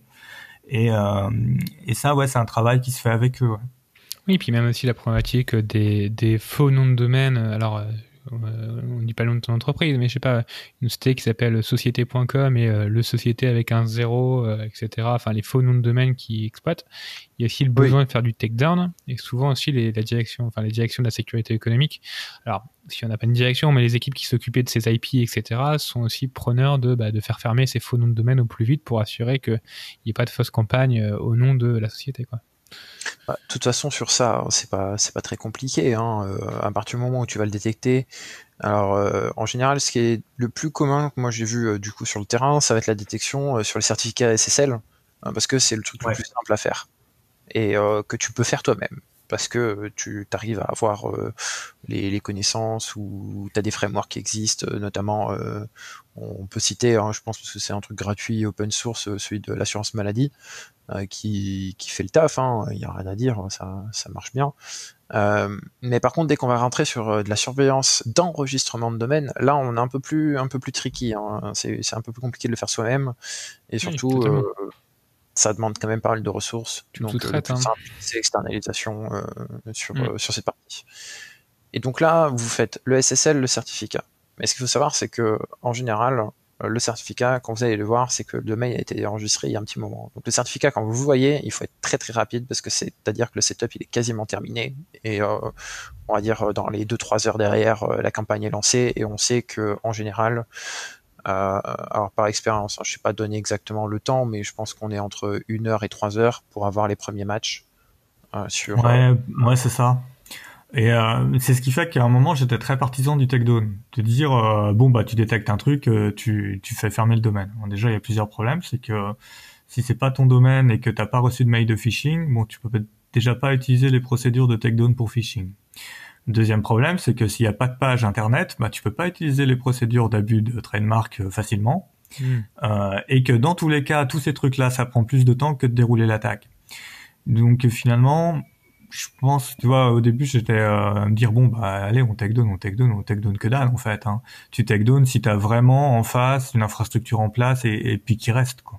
Et qu'il y a un process aussi en face, parce que il faut, faut pas oublier, hein, mais on est toujours euh, dans, dans l'international euh, au niveau du droit pour ce qui va être du takedown. Et donc, bah, le meilleur takedown possible, hein, c'est le trademark infringement. Il hein. y a rien à dire hein, sur ça. Et puis pas tout le monde malheureusement a les capacités aussi de faire du takedown. Hein. C'est que des petites boîtes, etc. et tout, euh, et entre les grosses c'est pas le même. C'est pour ça que le takedown et la surveillance, si vous n'avez pas suffisamment de personnes et de compétences, ne externalisez-le. Mm. C'est c'est des prestations qui sont très coûteuses en termes euh, de ressources parce que ça demande du temps, ça demande de l'analyse et ça demande surtout de la gestion. Et un truc que vous n'aurez pas forcément au début et qui est très compliqué à avoir, c'est les contacts sur euh, les, euh, mm. les sociétés euh, sur lesquelles vous allez tomber. Et il faut pas se mentir aussi, hein, le takedown dans certains pays, vous pouvez l'oublier. Ok, donc là on a parlé pas mal d'Internet et Internet, bah, ça mène souvent un sujet qui est un petit sujet qui émerge depuis quelques années qui s'appelle le cloud. On en revient au cloud, effectivement. C'est ça. Et, justement, ce, ce, cloud-là, c'est quoi la, la, stratégie que vous avez, que as déjà déterminée avec euh, toi et ta DSI et peut-être ton AMOA entre les solutions SaaS, etc. Est-ce que vous avez déjà dit, OK, on accepte le cloud selon peut-être le niveau de sensibilité de ton information? Euh, Tu en as parlé peut-être un, peu, en as parlé un peu dans le premier épisode, ce sujet-là. Comment comment tu as, défini ta, stratégie, ta politique sur ce sujet-là ou la culture d'entreprise même par elle-même? Euh, Est-ce qu'elle a déjà été déjà très pro-cloud? Comment tu gères ça on, a euh, un DSI euh, qui a pris une décision et qui a dit pour tout nouvel appel d'offres, vous regardez ce qu'il y a en cloud. Si ce qu'il y a en cloud est satisfaisant, on y va. Alors c'est quoi ça Voilà, ça, ça c'est un input euh, t'as pas ton mot à dire dessus, quoi. Hein, euh, voilà, c'est son rôle, c'est son boulot de direction, enfin de directeur de système d'information, c'est de mettre la stratégie de son SI. Donc une fois qu'il t'a dit ça, euh, toi tu dis bon, ben pour chaque appel d'offres on va qualifier, donc ça on en parlait un peu plus tôt, euh, et puis euh, si le, la prise de risque est acceptable par rapport à la donnée qu'il y a dans l'application, ben on y va. donc tu as un SI qui va s'exploser. Euh, avec euh, euh, ta gestion de la relation client c'est là, tes centres d'appel c'est là, ton ERP c'est là-bas, etc., etc. Et tu vas voir ce que je disais, un, appauvrissement de ton SI, ton SI interne. Donc là, ce qui est, ce qui est vital, c'est la gestion de l'identité, c'est-à-dire que tous ces systèmes distants délèguent l'authentification à ton système central sur lequel tu gères les entrées et les sorties de tes collaborateurs. C'est le truc central, à mon sens. Euh, c'est le truc vital. Euh, S'il n'y a pas ça, quoi faut sur ça, justement? Est-ce que tu t'es utilisé, par exemple, tu as pris un Azure AD comme point de centrale avec des règles que tu as définies euh, d'un point de vue global? Est-ce que tu as... Alors, comme ça, ça a commencé il y a à peu près 7 ans. oui, quand même. Euh, Azure AD, c'était pas là. Euh, du coup, on a un Active Directory Federation Services en DMZ qui fait le boulot. Voilà. Et en fait, ça fait ça fait longtemps qu'on oblige le SSO pour les applications internes, euh, parce que justement, on avait vu l'évolution euh, annuaire, euh, gestion d'identité, fédération. On avait vu tout ça venir et on avait mis très tôt les normes d'architecture pour dire bon maintenant, allez tout ce qui est web, s'il n'y a pas de SSO, c'est pas de marché dehors. Et euh, donc on a rentré que des applis comme ça. Donc quand le cloud euh, a commencé et qu'on a commencé à mettre ces, ces exigences là-dessus, euh, c'était l'époque où il y avait que euh, SAML, hein, euh, la partie OpenID Connect, tout ça, ça n'existait pas non plus. on a tout connecté comme ça sur la DFS et c'était vraiment un élément clé. C'était un élément et ça reste un élément aujourd'hui dans les sélections d'acteurs qui arrête la sélection d'une offre. S'il n'y a pas de capacité à nous déléguer l'authentification, c'est non. Hmm. Donc SMLV2 obligatoire, des choses comme ça. Quoi. C'est ça. Après, on supporte euh, voilà SAML, OpenID, OAuth2. Euh, hmm. Du moment que ça arrive chez nous. Euh, et, avec l'émergence d'Office 365, tout expliqué au début, est-ce que bah, là, ça pousse fortement à mettre de l'Azure AD, d'utiliser ton Azure AD qui peut être lui plugué à ton ADFS, etc. Est-ce que vous avez fait des évolutions, par exemple, dessus? euh, par exemple, pour les règles, dire bah, euh, tout, poste, n'importe qui qui s'identifie sur votre solution SaaS doit passer par votre brique qui lui va demander euh, d'authentification forte, des choses comme ça. Enfin, comment ça s'est passé? Évolutions? L'authentification forte, on l'a délégué à Azure AD, effectivement, puisqu'on avait les licences pour. après là, je pense, dans les années à venir, il va y avoir je pense ADFS va petit à petit, pareil, mourir et être remplacé par les solutions. Microsoft l'a euh, prévu. Hein. Microsoft dit concrètement que la DFS, euh, ils, vont arrêter de le maintenir progressivement. Voilà, ça va. C'est comment Azure PTA, un truc comme ça. Mm. Euh, donc voilà, ça va, ça va continuer à migrer par là-bas, et puis ça permettra de bénéficier du conditional, du conditional access d'Azure. Ça, ça va évoluer tranquillement. Ok, donc comme tu disais, donc la stratégie de ton entreprise chez vous et de votre DSI, c'était de dire aujourd'hui on fait du, on, pousse au maximum les solutions cloud, donc SaaS, BAS et tout le tout, tout le tralala. C'est-à-dire qu'aussi d'un point de vue infrastructure, euh, hébergement, vous étiez aussi. On n'a pas euh, été touché sur la partie infra, c'était vraiment du service. Sa vision, c'est euh, je veux du service, je veux pas un mec, un prestat qui me fournit un truc et en fait c'est pas lui qui l'héberge, en fait non, non, c'est soit le fournisseur était un fournisseur de service et il assumait de fournir un service et de gérer tout ce qu'il y avait en dessous, soit ça qualifiait pas. Euh, tu vois, tous les gens qui te font croire qu'ils font du cloud alors que c'est pas le cas, euh, non, ils se faisaient sortir. Quoi. Donc, Mais... solution SaaS, donc, Azimi, excuse-moi. Mais du coup, euh, tu fais comment pour auditer la sécurité de ces différents prestataires dans le cloud? Bah, Il y en a où il y en a où ça va, c'est-à-dire qu'il y en a où ils sont suffisamment petits pour dire bon bah maintenant on vous audite et puis comme Salesforce, puis c'est parti. Euh, non, pas comme Salesforce, non. ah, comme Office 65, excuse-moi. Ceci dit, euh, Salesforce, euh, les rapports qui sont à ta disposition en tant que client quand tu signes les bons papiers sont pas mauvais. Oui, non, c'est sûr. Mais tu vas pas auditer toi-même, quoi. Et, puis il y en a où tu peux pas, ouais. Euh, alors Microsoft, c'est très compliqué. Euh, il paraît qu'il y a des gens qui ont réussi. c'est les souvent concrètement ceux qui ont réussi, c'est les, les sociétés ou plutôt les, les types de sociétés qui ont un, un, référent d'un point de vue international. Je pense par exemple aux banques, par exemple, qui ont des obligations, etc. Où là ils peuvent demander à un tiers. Donc il y a des sociétés, enfin il y a des, des types de sociétés qui peuvent réussir. Après, c'est vrai, quand tu es une société un peu lambda ou, t'as pas un gros truc derrière, c'est compliqué. Quoi. Et, c'est là, c'est là qu'arrive la certification. Euh, de quoi, voilà. t'as dit quoi? Si, tu envoies les Big Four des audits aussi chez Microsoft, bien sûr qu'à un moment, ils ont des entrées qui peuvent. Euh, qui bah, pas forcément. Hein. Si le client, si t'es pas le bon client, tu peux envoyer qui tu veux, ils passeront pas. Ils diront juste non, en fait. Oui. D'accord. C'est, euh, faut, faut être le bon client pour qu'ils acceptent un audit. Euh, tu vois, il y a, y a des, des, géants où c'est mort, hein, tu peux pas auditer. Euh, par contre, c'est là qu'intervient la, la, certification SOC de type 2, mmh, euh, qui, euh, qui, quand tu regardes le détail de l'assertif, te garantit qu'il y a des audits euh, deux fois par an, que c'est suivi, que c'est machin, que c'est truc, et que ça a été confirmé par un, par un tiers externe. La certification qui m'intéresse un peu plus quand même que la certif 27001. Ou la 27001, c'est euh, le processus j'ai une amélioration continue, ça veut pas dire je suis bon en sécu. Euh, après, la SOC de type 2, ça veut pas dire non plus t'es bon, ça veut dire que ce qui a été trouvé a été corrigé. Il faut toujours faire attention à... Il y a toujours des limites. faut avoir les deux, hein, du coup. Hein. Oui, non, c'est clair. Je pense que tu as difficilement une SOC de type 2 si t'as pas euh, un contrôle interne efficace. Mais là, il faudrait des retours d'expérience sur les éditeurs de ces éditeurs. Et, certifications. et après, je pense qu'il faut, il faut beaucoup, euh, c'est important ce que tu dis, parce que il y a beaucoup de gens, tu vois, qui se disent, euh, beaucoup de, de RSSI ou de, plutôt RSSI ou de la Sécu qui se disent, ouais, moi je peux pas auditer là les solutions SaaS ou les solutions cloud, donc moi je refuse obligatoirement ces noms je pense qu'il faut mettre un peu dans son, vin parce que il y a des solutions, des, solutions cloud ont beaucoup d'avantages aussi. Euh, on, pense par exemple pour les petites sociétés qui n'ont pas des fois les moyens de sécuriser, ben, euh, des gros acteurs, eux, vont mettre déjà nativement dans leur offre de la sécurité, etc. Euh, et, je pense qu'il y a quand même des avantages qui en ressortent de solutions cloud. Est-ce que toi, tu en as vu certains? Ouais, je pense qu'il faut il faut regarder ce qu'on sait faire en interne et quel est l'état du SI interne avant d'aller critiquer les services euh, SaaS. Hein. Le jour où je croise effectivement des gens qui ont un SI interne qui est protégé au niveau de ce qu'on trouve, euh, je dirais le niveau moyen des acteurs sérieux du SaaS, ben là peut-être qu'on pourra commencer à discuter. Mais généralement euh, c'est la catastrophe en interne, donc allez pas dire à des fournisseurs qu'ils sont ils sont plus mauvais que vous. Quoi. Généralement ils sont meilleurs que vous. Le deuxième avantage c'est la résilience. Euh, tu prends un ransomware en admettant que tu sauves ton AD. Hein, parce que si tu fais pas de sauvegarde de l'AD, t'es mort, euh, parce que tu as délégué ton authentification, etc. Mais admettons, tu as délégué ton authentification à Azure. Euh, comme ça, ça évite le problème de tu t'es fait péter tes serveurs de sauvegarde qui fonctionnaient aussi sur Windows parce que avais fait, parce que tu croyais que c'était une bonne idée. Euh, perdu ton SI interne. Ok.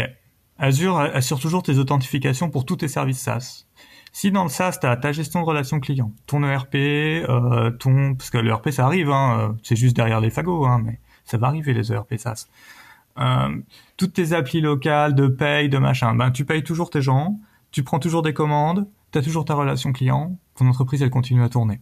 Bah ouais. ton industrie peut-être est à l'arrêt. Attention, quand tu dis la partie Azure AD, c'est ce qu'on disait tout à l'heure quand on parlait de la, des, des, solutions de hash, etc. Ton Azure AD est souvent relié à ton Active Directory en local. Donc ça dépend aussi comment tu as défini euh, ton, ton, ton, sujet de l'Azure AD. Par exemple, si tu as de la synchronisation de, de mots de passe, enfin de hash, de hash, de mots de passe, par exemple, qui est présent sur Azure AD, là tu peux le faire. Sur d'autres moyens d'authentification, mais qui a ça aussi à prendre en compte, mais tu as tout à fait raison. Mais tu, tu peux avoir une architecture qui fait que si tu perds ton SI interne, oui, c'est la merde, parce que tu perds tout ce qui est legacy, tu perds tout ce qui est, par exemple, moins industriel. Ça, ça s'explose, hein, ça s'arrête, donc bon, t'es dans la merde. Mais t'as quand même le reste qui est disponible. Et cette explosion a un intérêt en termes de continuité. Bah oui. Et puis, euh, il faut maintenir l'activité. Hein. C'est ça. Hein. C'est plus important. C'est plus important. Euh, est-ce que tu euh, donc tu as dit que les contrats c'était compliqué, euh, enfin les, les, contrats, excuse-moi, les, de faire contre, faire tes exigences sécurité, tes annexes cybersécurité dans les contrats, euh, tu les mettais, tu as mis 100, je crois que tu disais c'est 120 mesures ou 120 règles entre guillemets de check. Est-ce que tu arrives à avoir euh, facilement des réponses? Euh, Est-ce que est-ce que tu as dû faire évoluer peut-être tes questionnaires? Parce que entre les solutions cloud, c'est pas le même questionnaire entre une solution en SaaS et une solution non SaaS. Euh, comment tu arrives à gérer avec eux? Et est-ce que tu arrives à mettre des exigences sécu dans tes, euh, dans tes, dans tes, dans tes solutions. C'est-à-dire qu'aujourd'hui, bah, si on prend du SaaS, c'est que du service, donc c'est pas du, euh, de l'infrastructure comme bah, du, des serveurs OC2 chez AWS, des serveurs classiques chez Microsoft ou, je ne sais quoi. Comment tu as réussi à gérer le bon niveau d'un point de vue contractuel aussi pour dire bah vous devez aussi nous assurer à travers un, PS peut-être ou des choses comme ça que vous devez respecter les niveaux que tous les tous les six mois je sais pas où vous auditez. Comment tu contrôles ça? Hum, dans la partie questionnaire pour un fournisseur SaaS, on couvre tous les domaines, donc on voit à peu près si les mecs ils sont matures ou pas, puis on a des questions qui se recroisent, donc quand ils disent de la merde, euh, ça, ça se voit. Donc challenge pas, tu vas pas, est-ce que tu as déjà fait des audits par exemple sur ça? Est-ce que tu vas aller voir euh, concrètement euh, un mec que tu fais au hasard ou dans, tu prends une, 5% de tes auditeurs et tu vas les auditer concrètement? Ou est-ce que tu fais vraiment confiance? J'ai été aujourd'hui, j'ai pas la capacité de contrôle. D'accord. Euh, par contre, j'ai été audité là où, euh, enfin, j'ai fait du pen test. J'ai pas fait du, de l'audit de euh, de process interne. Euh, sur des applications qui étaient sensibles, euh, j'ai fait du pen test externe pour voir et puis du pen test avec compte pour voir euh, à quel point ça pouvait être pété et est-ce que c'était légitime de laisser nos données là-dedans. donc ça, j'ai réussi à faire. après, le contrat, c'est pratique quand tu quand t'arrives au dernier moment, quoi tu arrives au dernier moment, tu dis bon bah là c'est trop tard, euh, c'est trop tard et j'ai pas le temps euh, parce qu'à un moment la semaine a un nombre d'heures fini. Hein. Euh, et tu dis bon, et eh ben dans le contrat on va mettre des objectifs euh, et puis euh, ça nous permettra de revenir plus tard quand on aura le moyen de contrôler, et puis ça nous permettra d'animer, ça permet aux achats aussi de faire leur boulot d'animation des sous-traitants. Euh, donc en prévoyant bon bah voilà là par exemple D'après votre questionnaire, euh, il y a des sujets sur lesquels vous n'êtes pas présent, euh, typiquement contrôle interne, euh, log des incidents, signalement, etc. Tu dis bon, allez, cela je vous les laisse, mais par contre on contractualise que dans un an ce sujet-là sera traité, que dans deux ans ce sujet-là sera traité. Et ça, ça rentre dans le contrat et après c'est les achats qui contrôlent que déjà ça a été fait et puis si ça n'a pas été fait ils font leur négo d'acheteur et en même temps qu'ils lèvent les les alertes côté sécu. Donc, faut pas oublier cette capacité-là. Ok. Euh, donc pour conclure un peu sur ce côté un peu cloud internet, c'est quoi tes, ton, retour d'expérience sur ces, sur ces sujets-là? Ce que j'ai comprendre, c'est que bah, tu pousses plutôt des solutions SaaS, alors tu n'es pas sur du IaaS ou du PaaS. Euh, mais globalement, en gros, c'est euh, si on veut s'assurer de la sécurité, c'est mettre des exigences dans les contrats, c'est challenger un peu en amont, c'est peut-être faire passer par les briques d'authentification euh, de chez nous pour s'assurer qu'il y a du contrôle d'authentification. On n'a pas parlé ici de traçabilité, on n'a pas parlé ici de d'alerte, comment tu gères tes alertes de sécu de tes solutions SaaS ou de RGPD, après, toi Après, ça dépend, ça dépend beaucoup de ce que tu es en train de filer à ton fournisseur SaaS. Plus c'est sensible, plus tu vas regarder de près.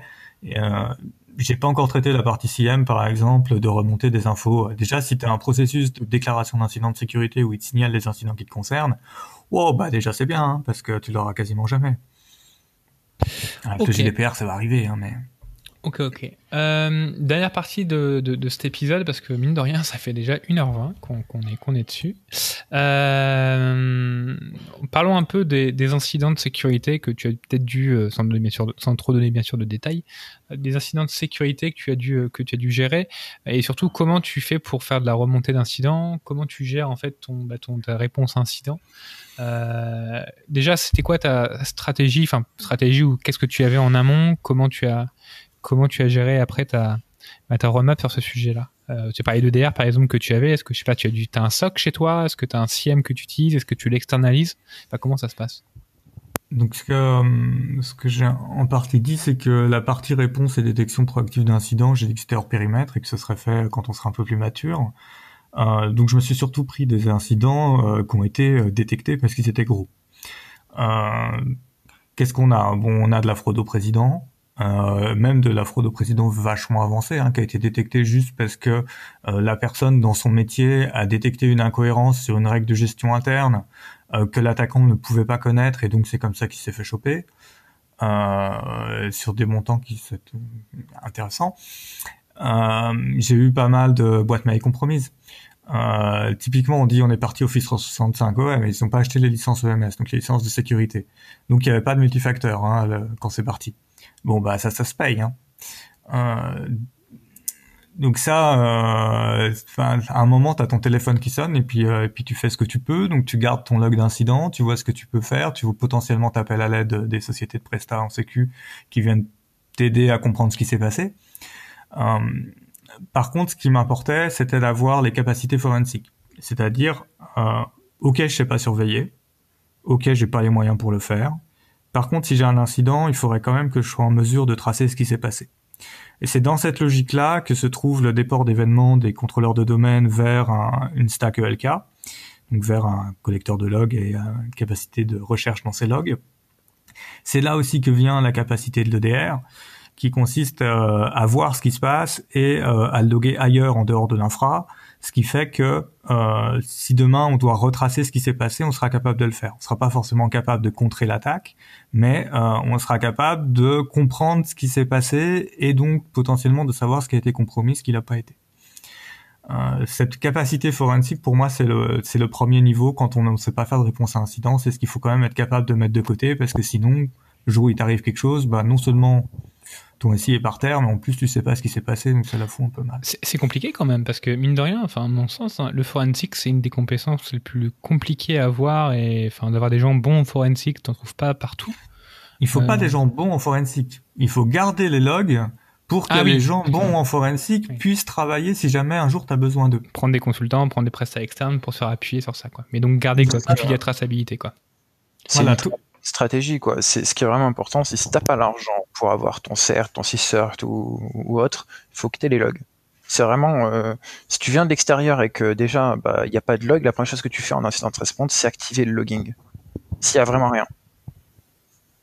C'est terrible hein, mais des fois t'arrives, t'as rien. Voilà, les gens ils connaissent pas le logging. Et, ça c'est un un chantier qui est euh, pas énorme ça prend un peu de stockage. Hein. Donc, euh, tu as mis un concentrateur, de log, un concentrateur de log, des choses comme ça, pour un peu euh, euh, centraliser, pas centraliser, mais sanctuariser tes logs quelque part. Euh, comment tu as fait ça en fait? C'est juste dans bon, des règles dans chaque application vous devez loguer. Est-ce que c'est mon... du lac applicatif par exemple? Non, j'ai pas été jusque-là. Moi, je me dis ce que je veux, c'est principalement capter les déplacements latéraux. Donc euh, j'ai les logs de mes contrôleurs de domaine, j'ai mes logs d'authentification de mon ADFS, euh, euh, j'ai les logs des serveurs qui ont été considérés comme sensibles. La partie réseau un peu Firewall Tout ça. Alors les logs des firewalls sont dans le firewall hein, parce que ça crache trop de logs, c'est copié. pareil pour le VPN. mais je sais qu'ils sont là, je sais qu'ils existent et les logs pour lesquels on avait un doute, on les a, on les a exportés et stockés. tout ça, je le mets dans des serveurs que j'ai durcis moi.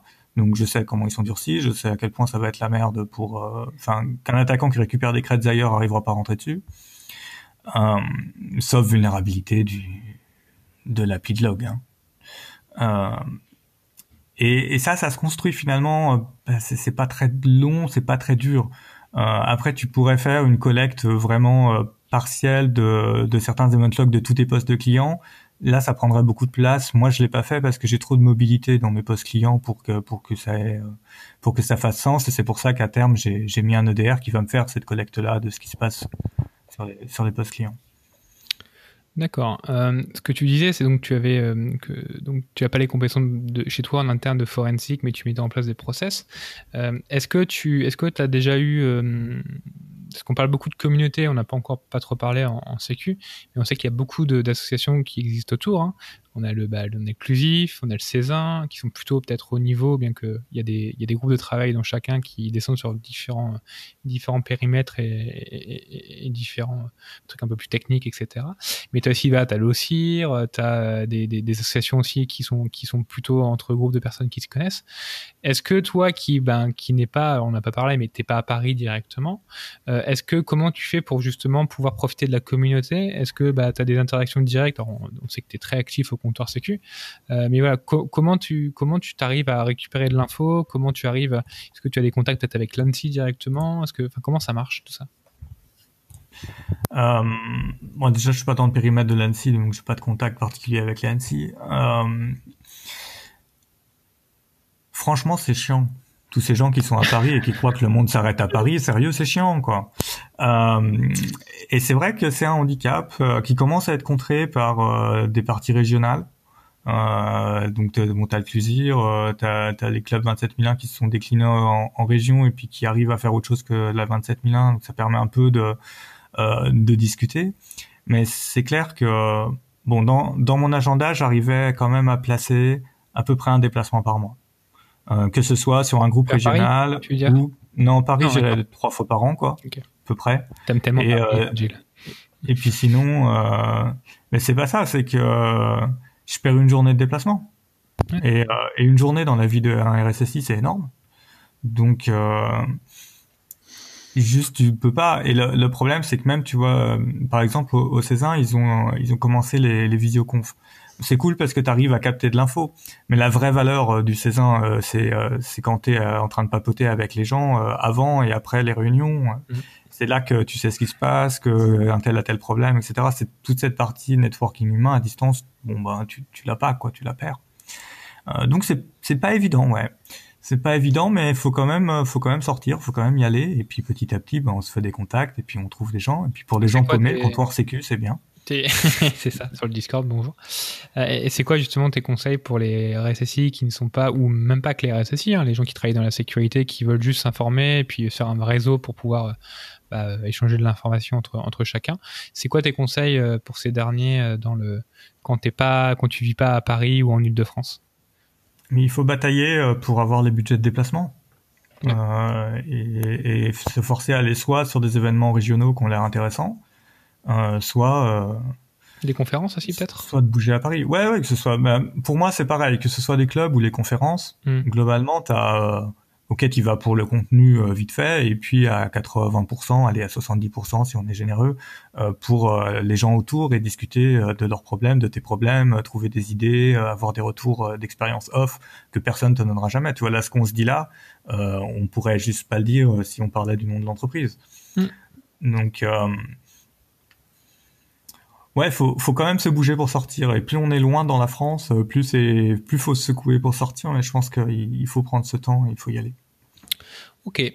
Euh, tu nous as dit que ça fait 4 ans que tu es RSSI dans ton entreprise, donc je pense que tu as dû connaître euh, des, petits sujets du type WannaCry, NotPetya et ces choses-là, etc. Euh, la question c'est est-ce que tu as dû est-ce que tu as dû gérer des, gestions de crise ou des crises, enfin, des crises chez toi euh, qui impactent l'IT euh, et comment tu les as gérées euh, Comment tu as mis en place ces processus de gestion de crise? Est-ce que tu as écrit des process? Est-ce que que tu étais déjà incorporé toi dans l'équipe de gestion de crise quand ça concerne l'IT ou est-ce que c'est seulement le DSI qui était là et, finalement bah, on te on t'appelait quand on avait juste besoin? Comment ça s'est passé toute cette partie-là euh, Enfin, si tu en as eu déjà? Euh, je prends, je prendre une crise en exemple. Alors, euh, va pas WannaCry parce que bon, euh, je, je, vais prendre une crise qui était euh, euh, compromission de boîte mail en cascade. Parce que Microsoft a quand même, même quand t'as pas de licence, quand tes boîtes mail commencent à envoyer du spam, bon, ils te notifient quand même qu'ils les bloquent. Quand on a une ou deux par mois, bon, tu dis bon, allez, c'est parti du risque accepté. Quand tu commences à en avoir quatre ou cinq dans la semaine, tu dis bon, merde, il y a une campagne de phishing qui est passée, ça pue. Euh, évidemment, les alertes tombent mercredi, jeudi, vendredi. Donc, quand tu réalises que tu dépiles tes mails et que tu réalises que c'est la merde, on est vendredi soir, hein, comme toute bonne crise. WannaCry, c'est pareil, on a commencé euh, le vendredi soir. Ah bah, le week-end, tout ça, on connaît pas. Euh, on connaît bien, hein, mais euh... ah, c'est fait pour hein, ça. C'est c'est aussi euh, c'est aussi fait pour. Et puis euh, bon là, on va pas parler de ça, mais pour les ransomware, la, le fait de taper le vendredi après-midi ou soir, c'est volontaire. Bah, c'est sûr, ça va, ça va laisser le temps.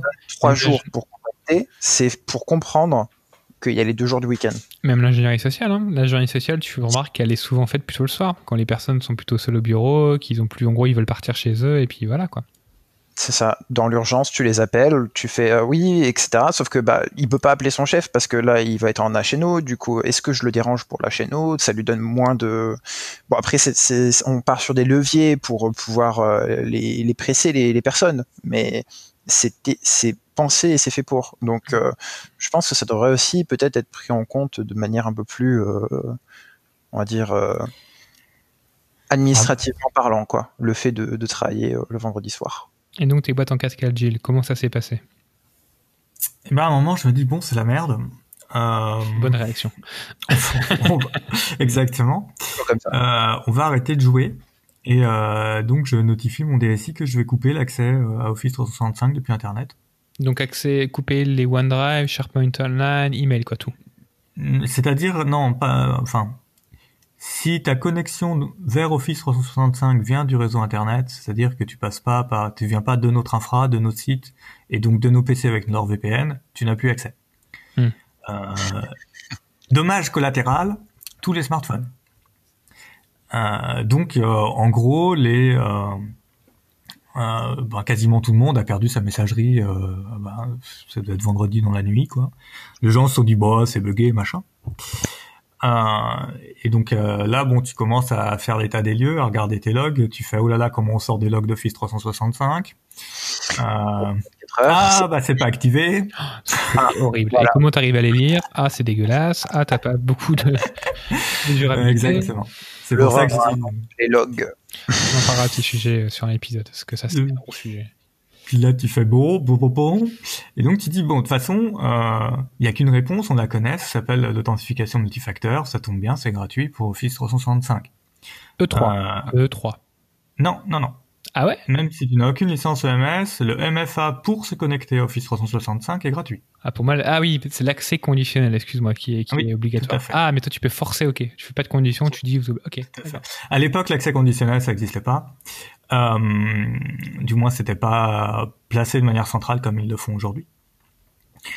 Euh, et là, tu dis bon, pour faire ça, euh, ça fait quatre mois que j'essaye d'avoir les équipes d'exploitation qui virent les quatre bouts de vieux trucs, Skype machin, que en fait j'avais une appli qui était incompatible avec le MFA qui s'appelait Skype.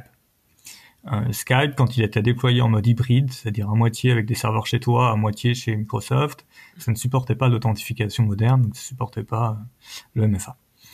Euh, et tu sais qu'il reste 5 euh, cinq devices et que ça fait trois mois que tu essaies de le pousser, mais le sujet n'est pas prioritaire, donc c'est pas passé. Donc euh, là, tu commences à appeler l'exploit, puis t'as personne. Euh, puis bah là, tu dis bah heureusement que c'est moi. donc j'ai décommissionné Skype on-prem dans le week-end. Je suis la doc Microsoft, j'ai pu liker les trucs sur le tenant, j'ai dégagé Skype. Tout seul? Ouais. Ah oui. Donc t'as et, euh... ok. Et derrière, euh, moi mon scénario Azure AD, je l'avais testé, donc euh, mes infras étaient prêtes quoi. Euh, donc j'ai activé l'option et j'ai dit bon bah du coup on prépare les coms à tout le monde pour le lundi matin. parce que comme ils seront au bureau, ça marchera, ils auront leur messagerie et tout, ils auront juste pas leur téléphone. On va leur expliquer comment installer Azure Authenticator et, euh, et puis euh, on va dérouler l'enrôlement sur trois jours au lieu de le faire sur cinq semaines. Bon, ok. C'est parti. Donc c'est parti. Le lundi matin, on envoie la com. Donc comme toute com, les gens l'ont pas lu. Le lundi après-midi, on déclenche euh, l'enrôlement sur une partie. Et, euh, et, là, effectivement, ça a mis un souk pas possible. Ça a saturé le service desk, euh, machin. Les gens qui ont lu la com et qui ont, lu ce qui était à l'écran, bah, sur l'écran, bah, nickel. Alors c'était aussi à une époque où c'est pas l'enrollment moderne d'aujourd'hui, hein, où l'utilisateur a pas le choix, il fait next, next, next et à la fin ça marche. Hein. Il y avait des options à choisir. Est-ce que je veux l'appli mobile? Est-ce que je veux la notif par SMS Est-ce que voilà. Euh, donc c'était un bordel. Ça a duré, euh, je sais plus, 5-6 euh, jours. Euh, qu'on y a passé la semaine, quoi, à, à, plutôt traiter du support en fait, parce que la décision a été prise. Enfin moi j'avais pris la décision que ce serait le MFA et qu'on reviendrait pas en arrière. J'ai eu le patron de l'exploit euh, qui était liquéfié et euh, qui voulait revenir en arrière et euh, j'ai dit non. et là, j'ai été soutenu par mon boss. Donc, donc c'est passé.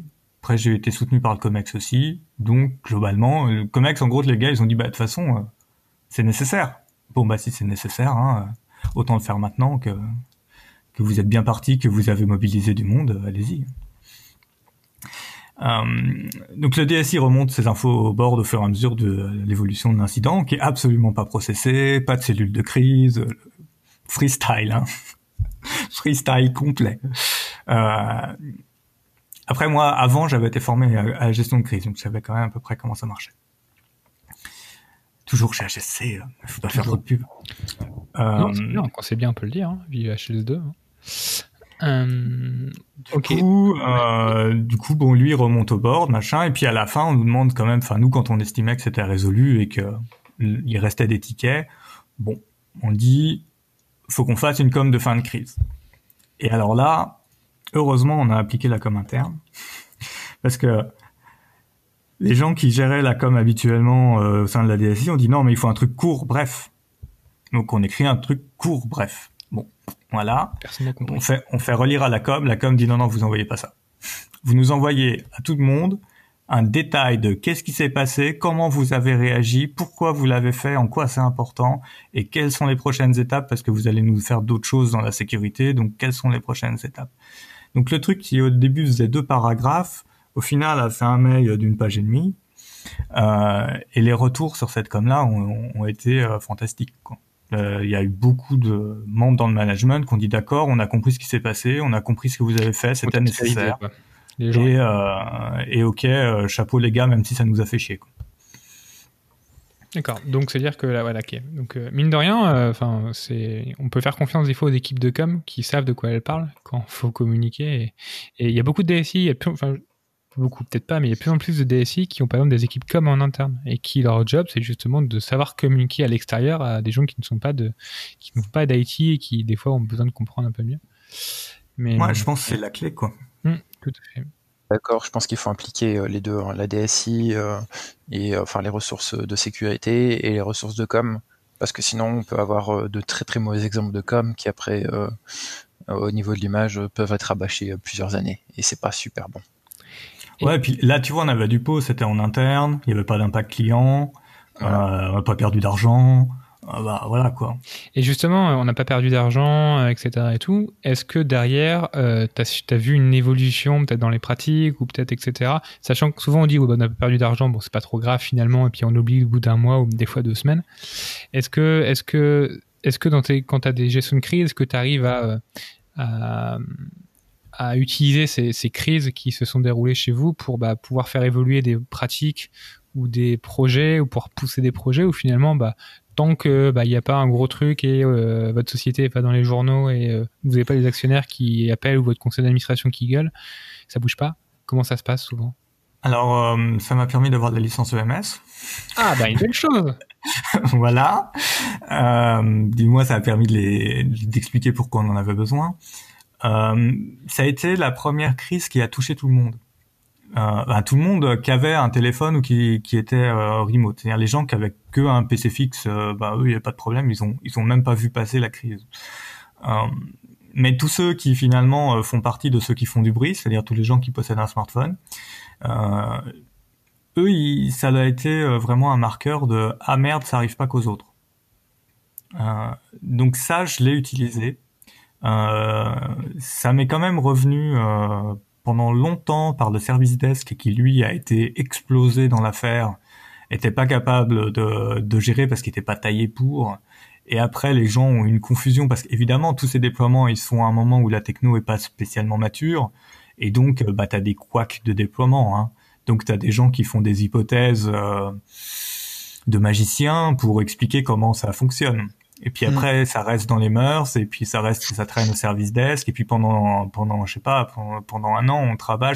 Ah mais ce problème-là, c'est lié au MFA. Mais tu fais, mais, aucun rapport, gars. Mais aucun rapport. Euh, donc à part côté IT où t'es traumatisé, euh, côté métier, ça a permis de, de, de sensibiliser tous, tous, les utilisateurs à dire, euh, et les gars, ça arrive, ça arrive chez nous. Et Comex, faut dire?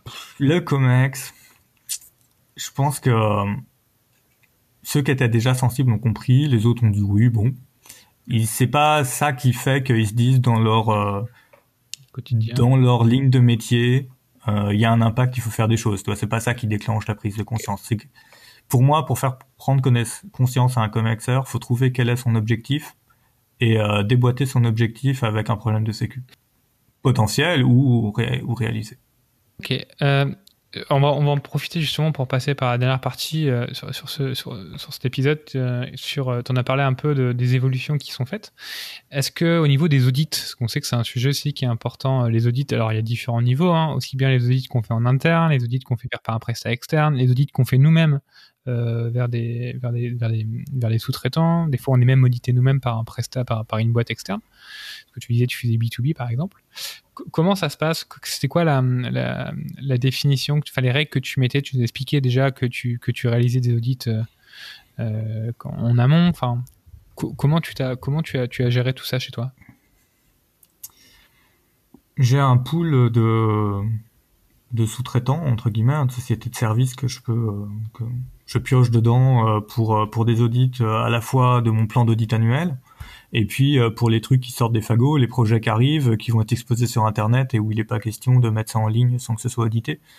Euh, donc là-dessus, c'est assez simple. Quelque part, euh, ben, tu sais quel périmètre tu veux auditer, tu vas signer euh, euh, le mandat d'audit parce que c'est dans ton périmètre, et puis et puis ça, ça, ça va dérouler.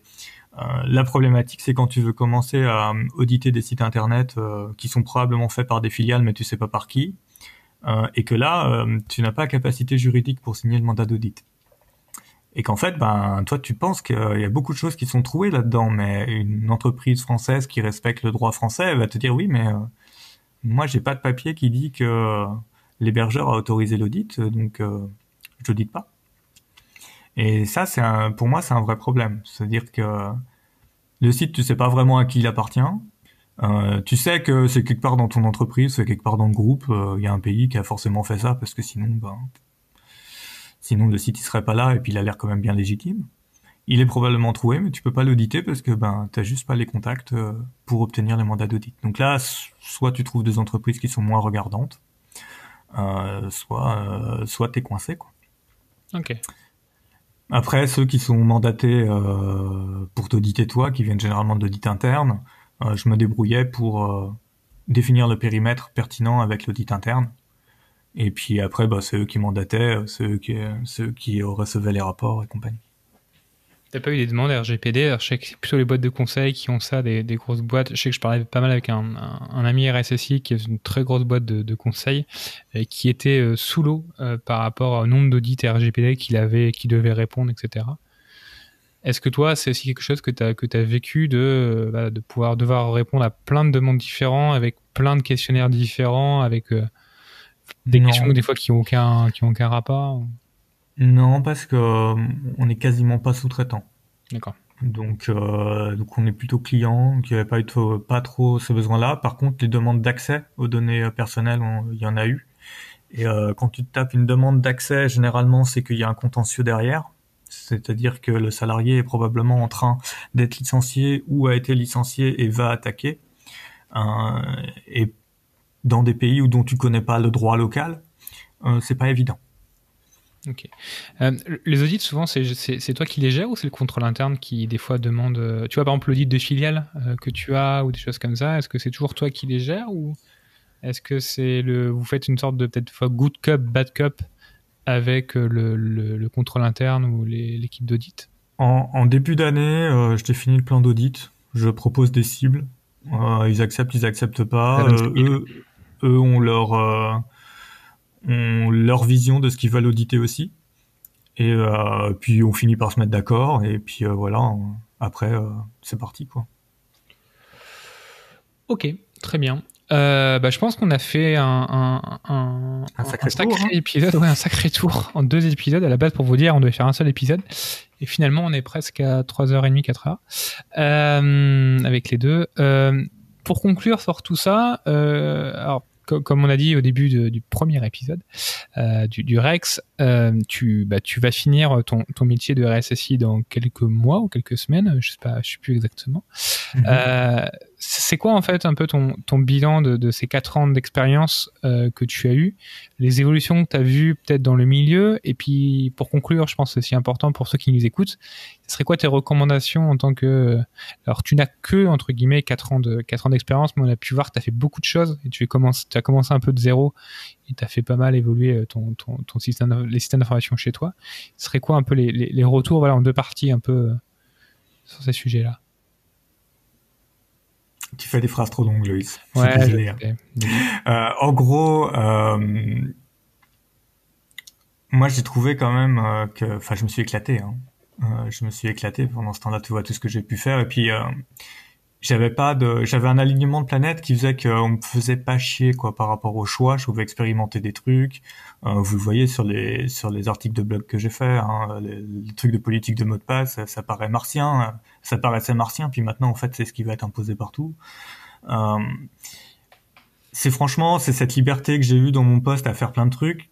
Et puis j'ai pu faire plein de trucs par moi-même parce que bah, j'ai une fibre technique et, que ça m'éclate. Euh, ça, c'était c'était bien. Après, il y a, y a un stress dans ce métier. Euh, si t'as pas une personnalité où euh, quand tu quittes le job, ça y est, tout est resté derrière et ton cerveau se rallumera quand tu repasseras euh, la porte de ton bureau.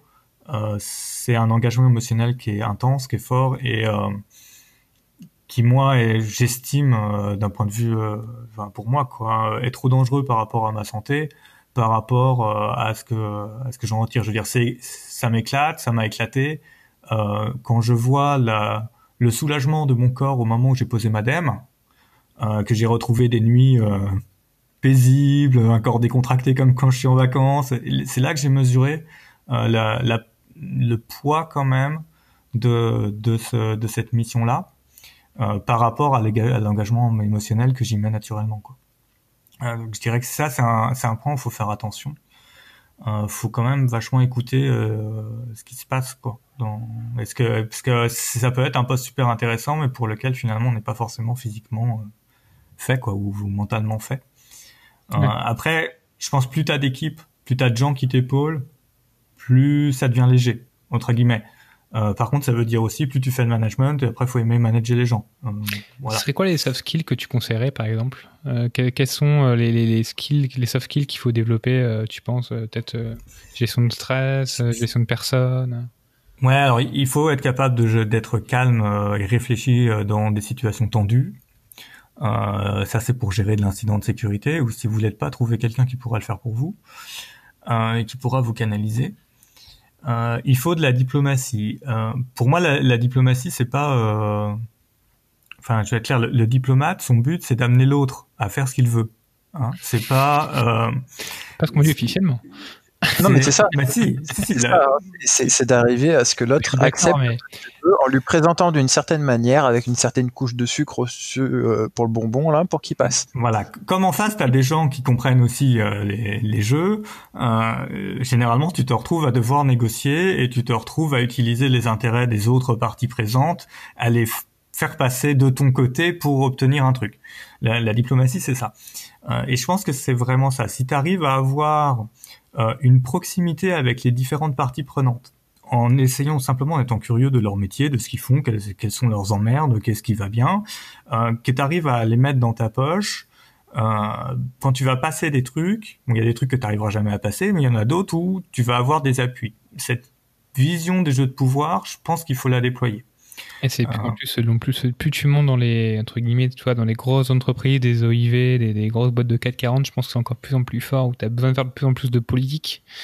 Euh, et, et de toute façon, moi, ce que je dis souvent, c'est que le boulot de RSSI, c'est 70% à 80% de com. C'est peut-être un peu violent comme nombre, mais il y a énormément de communication avec les métiers, etc., avec euh, la direction et ces différents éléments pour pouvoir bah, les accompagner, comprendre leurs risques et leurs peurs et, et, et aller dans le- et, enfin, et travailler avec eux. Quoi. Ouais, je, suis d'accord. Hein. Euh, si t'arrives, moi la difficulté c'est que j'ai les deux, j'ai les deux casquettes quoi, la technique et l'orga. Euh, ça a des facilités aussi, hein, c'est-à-dire que quand tu es face à quelqu'un, il veut pas venir te chercher sur le domaine de la technique parce qu'il sait que là il, va se prendre trois claques et puis euh, et puis il a pas ton niveau, donc euh, voilà. Euh, par contre, du coup, ça te laisse moins de temps pour la partie orga et ça se sent dans certains dossiers. Tu as des dossiers qui avancent moins vite juste parce que bah, t'as pas le temps d'aller voir les gens quand tu as deux incidents par semaine. quoi. C'est juste, c'est tout. quoi. Donc t'as besoin aussi de te faire bien épauler, quoi. Te faire, euh, d'avoir une équipe, alors peut-être pas une équipe, mais avoir au moins un ou deux prestats avec toi pour pouvoir euh, donner. Bah, il faut, ouais, il faut, faut soit des gens en régie, soit, soit monter une équipe. Hein. T'as des gens qui sortent d'école aujourd'hui qui ont des profils intéressants. Et puis, tu as des euh, gens qui sont bons, qui ont des profils intéressants, c'est juste qu'il faut les payer. Quoi. Pour conclure tout ça, est-ce que, est que tu pourrais donner une ou deux recos dans le métier de RSSI pour toi? Euh, puis après, je pense qu'on peut, on peut, on peut fermer l'épisode, enfin, on peut fermer le comptoir à part si tu as peut-être aussi une ou deux questions. Mais. J'en ai une petite après. Vas-y. Je, dirais, euh, ayez euh, une ligne directrice technique de qu'est-ce qui, quels sont les points vraiment intéressants que vous voulez euh, réaliser avant que vous posiez votre DEM. Euh, typiquement, bah tiens, les postes de travail et pas mal d'infections, je veux que euh, ça d'ici un an et demi, deux ans, ce soit réglé. Puis après, vous filez le sujet à des techniques pour qu'ils vous trouvent ce qu'il faut faire, si vous êtes orga. se donner des petits, des points de repère qui font que quand vous avez toutes les contrariétés du jour, vous vous dites oui, mais bon, ma bataille, elle est pas là. Ma bataille, c'est ces points-là, c'est ça que je veux atteindre. À la limite, si là, il faut faire une dérogation pour que ça passe, et eh ben, on une dérogation pour que ça passe. La sécu, ce sera jamais parfait. Euh... Donc, un, renoncement ciblé. Je pense qu'il faut savoir renoncer de manière ciblée. Et puis, euh... et puis, ne vous faites pas d'ennemis, euh, jamais. Euh, c'est pour ça, soyez positif en disant c'est intéressant, mais voilà le risque.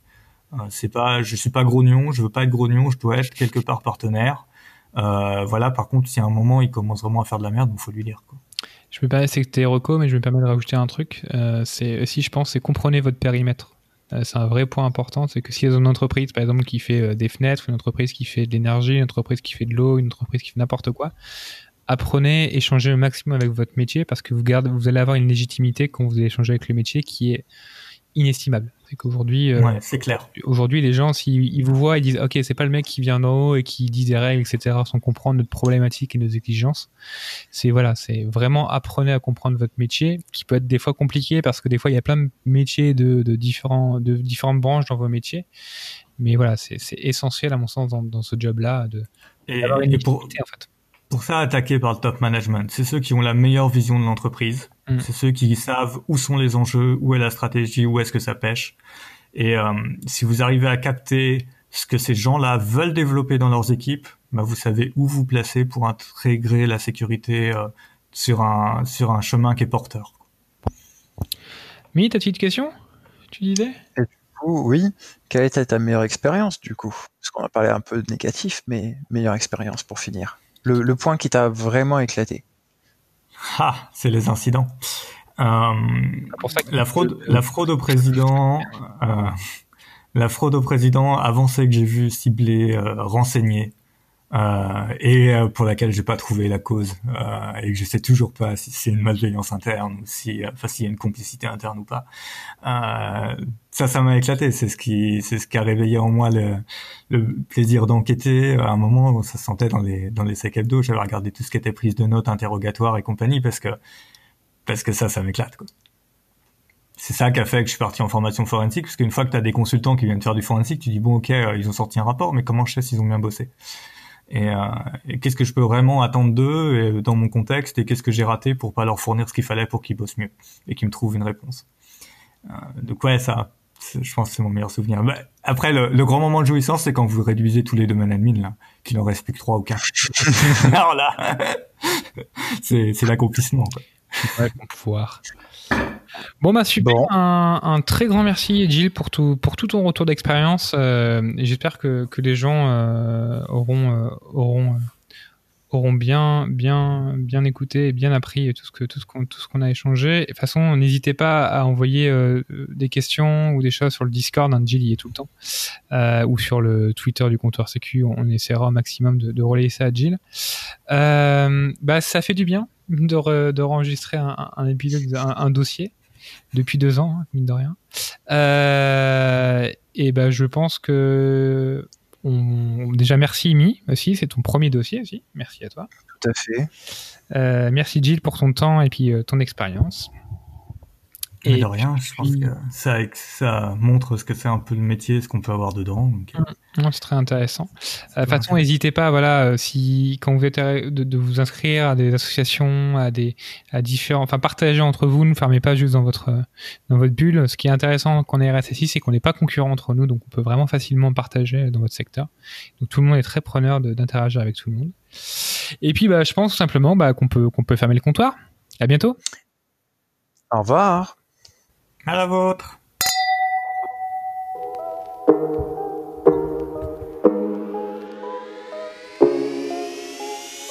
Ça fait depuis samedi que je suis confinée. Désolée maman, je veux pas te contaminer. Je suis restée à Paris, mais je t'avoue dans le sud, ça j'aurais bien kiffé. Je suis dans le bendo à Belleville, ouais, mais je suis solo et c'est libre. Bah ouais, j'étais mal les voisins d'en face, bien heureux qui s'embrassent pendant que je joue à FIFA.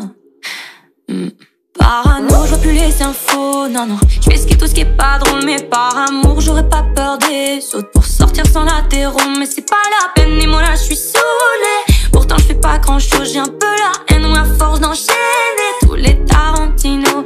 Mm Oh là là, moi je suis free d'ici là.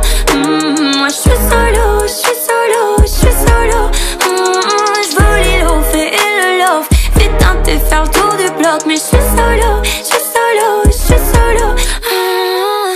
J'ai installé Tinder mais j'assume pas trop. Je veux parler à quelqu'un, j'ai le slide auto. Mais au bout d'un quart d'heure, ça me donne le mal de cœur.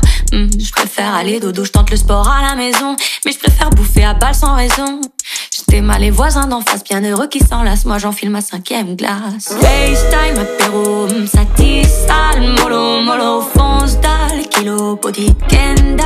À l'année pro, FaceTime, apéro, toute la night. Gadji, gadjo, Snapchat, lipido, pal time comme Marco Polo. Oulala, moi je suis free d'ici là. Mm-hmm, moi je suis solo, je suis solo, je suis solo. Mm-hmm, je veux les fait et le love. Putain, t'es faire le tour du bloc, mais je suis solo, je suis solo.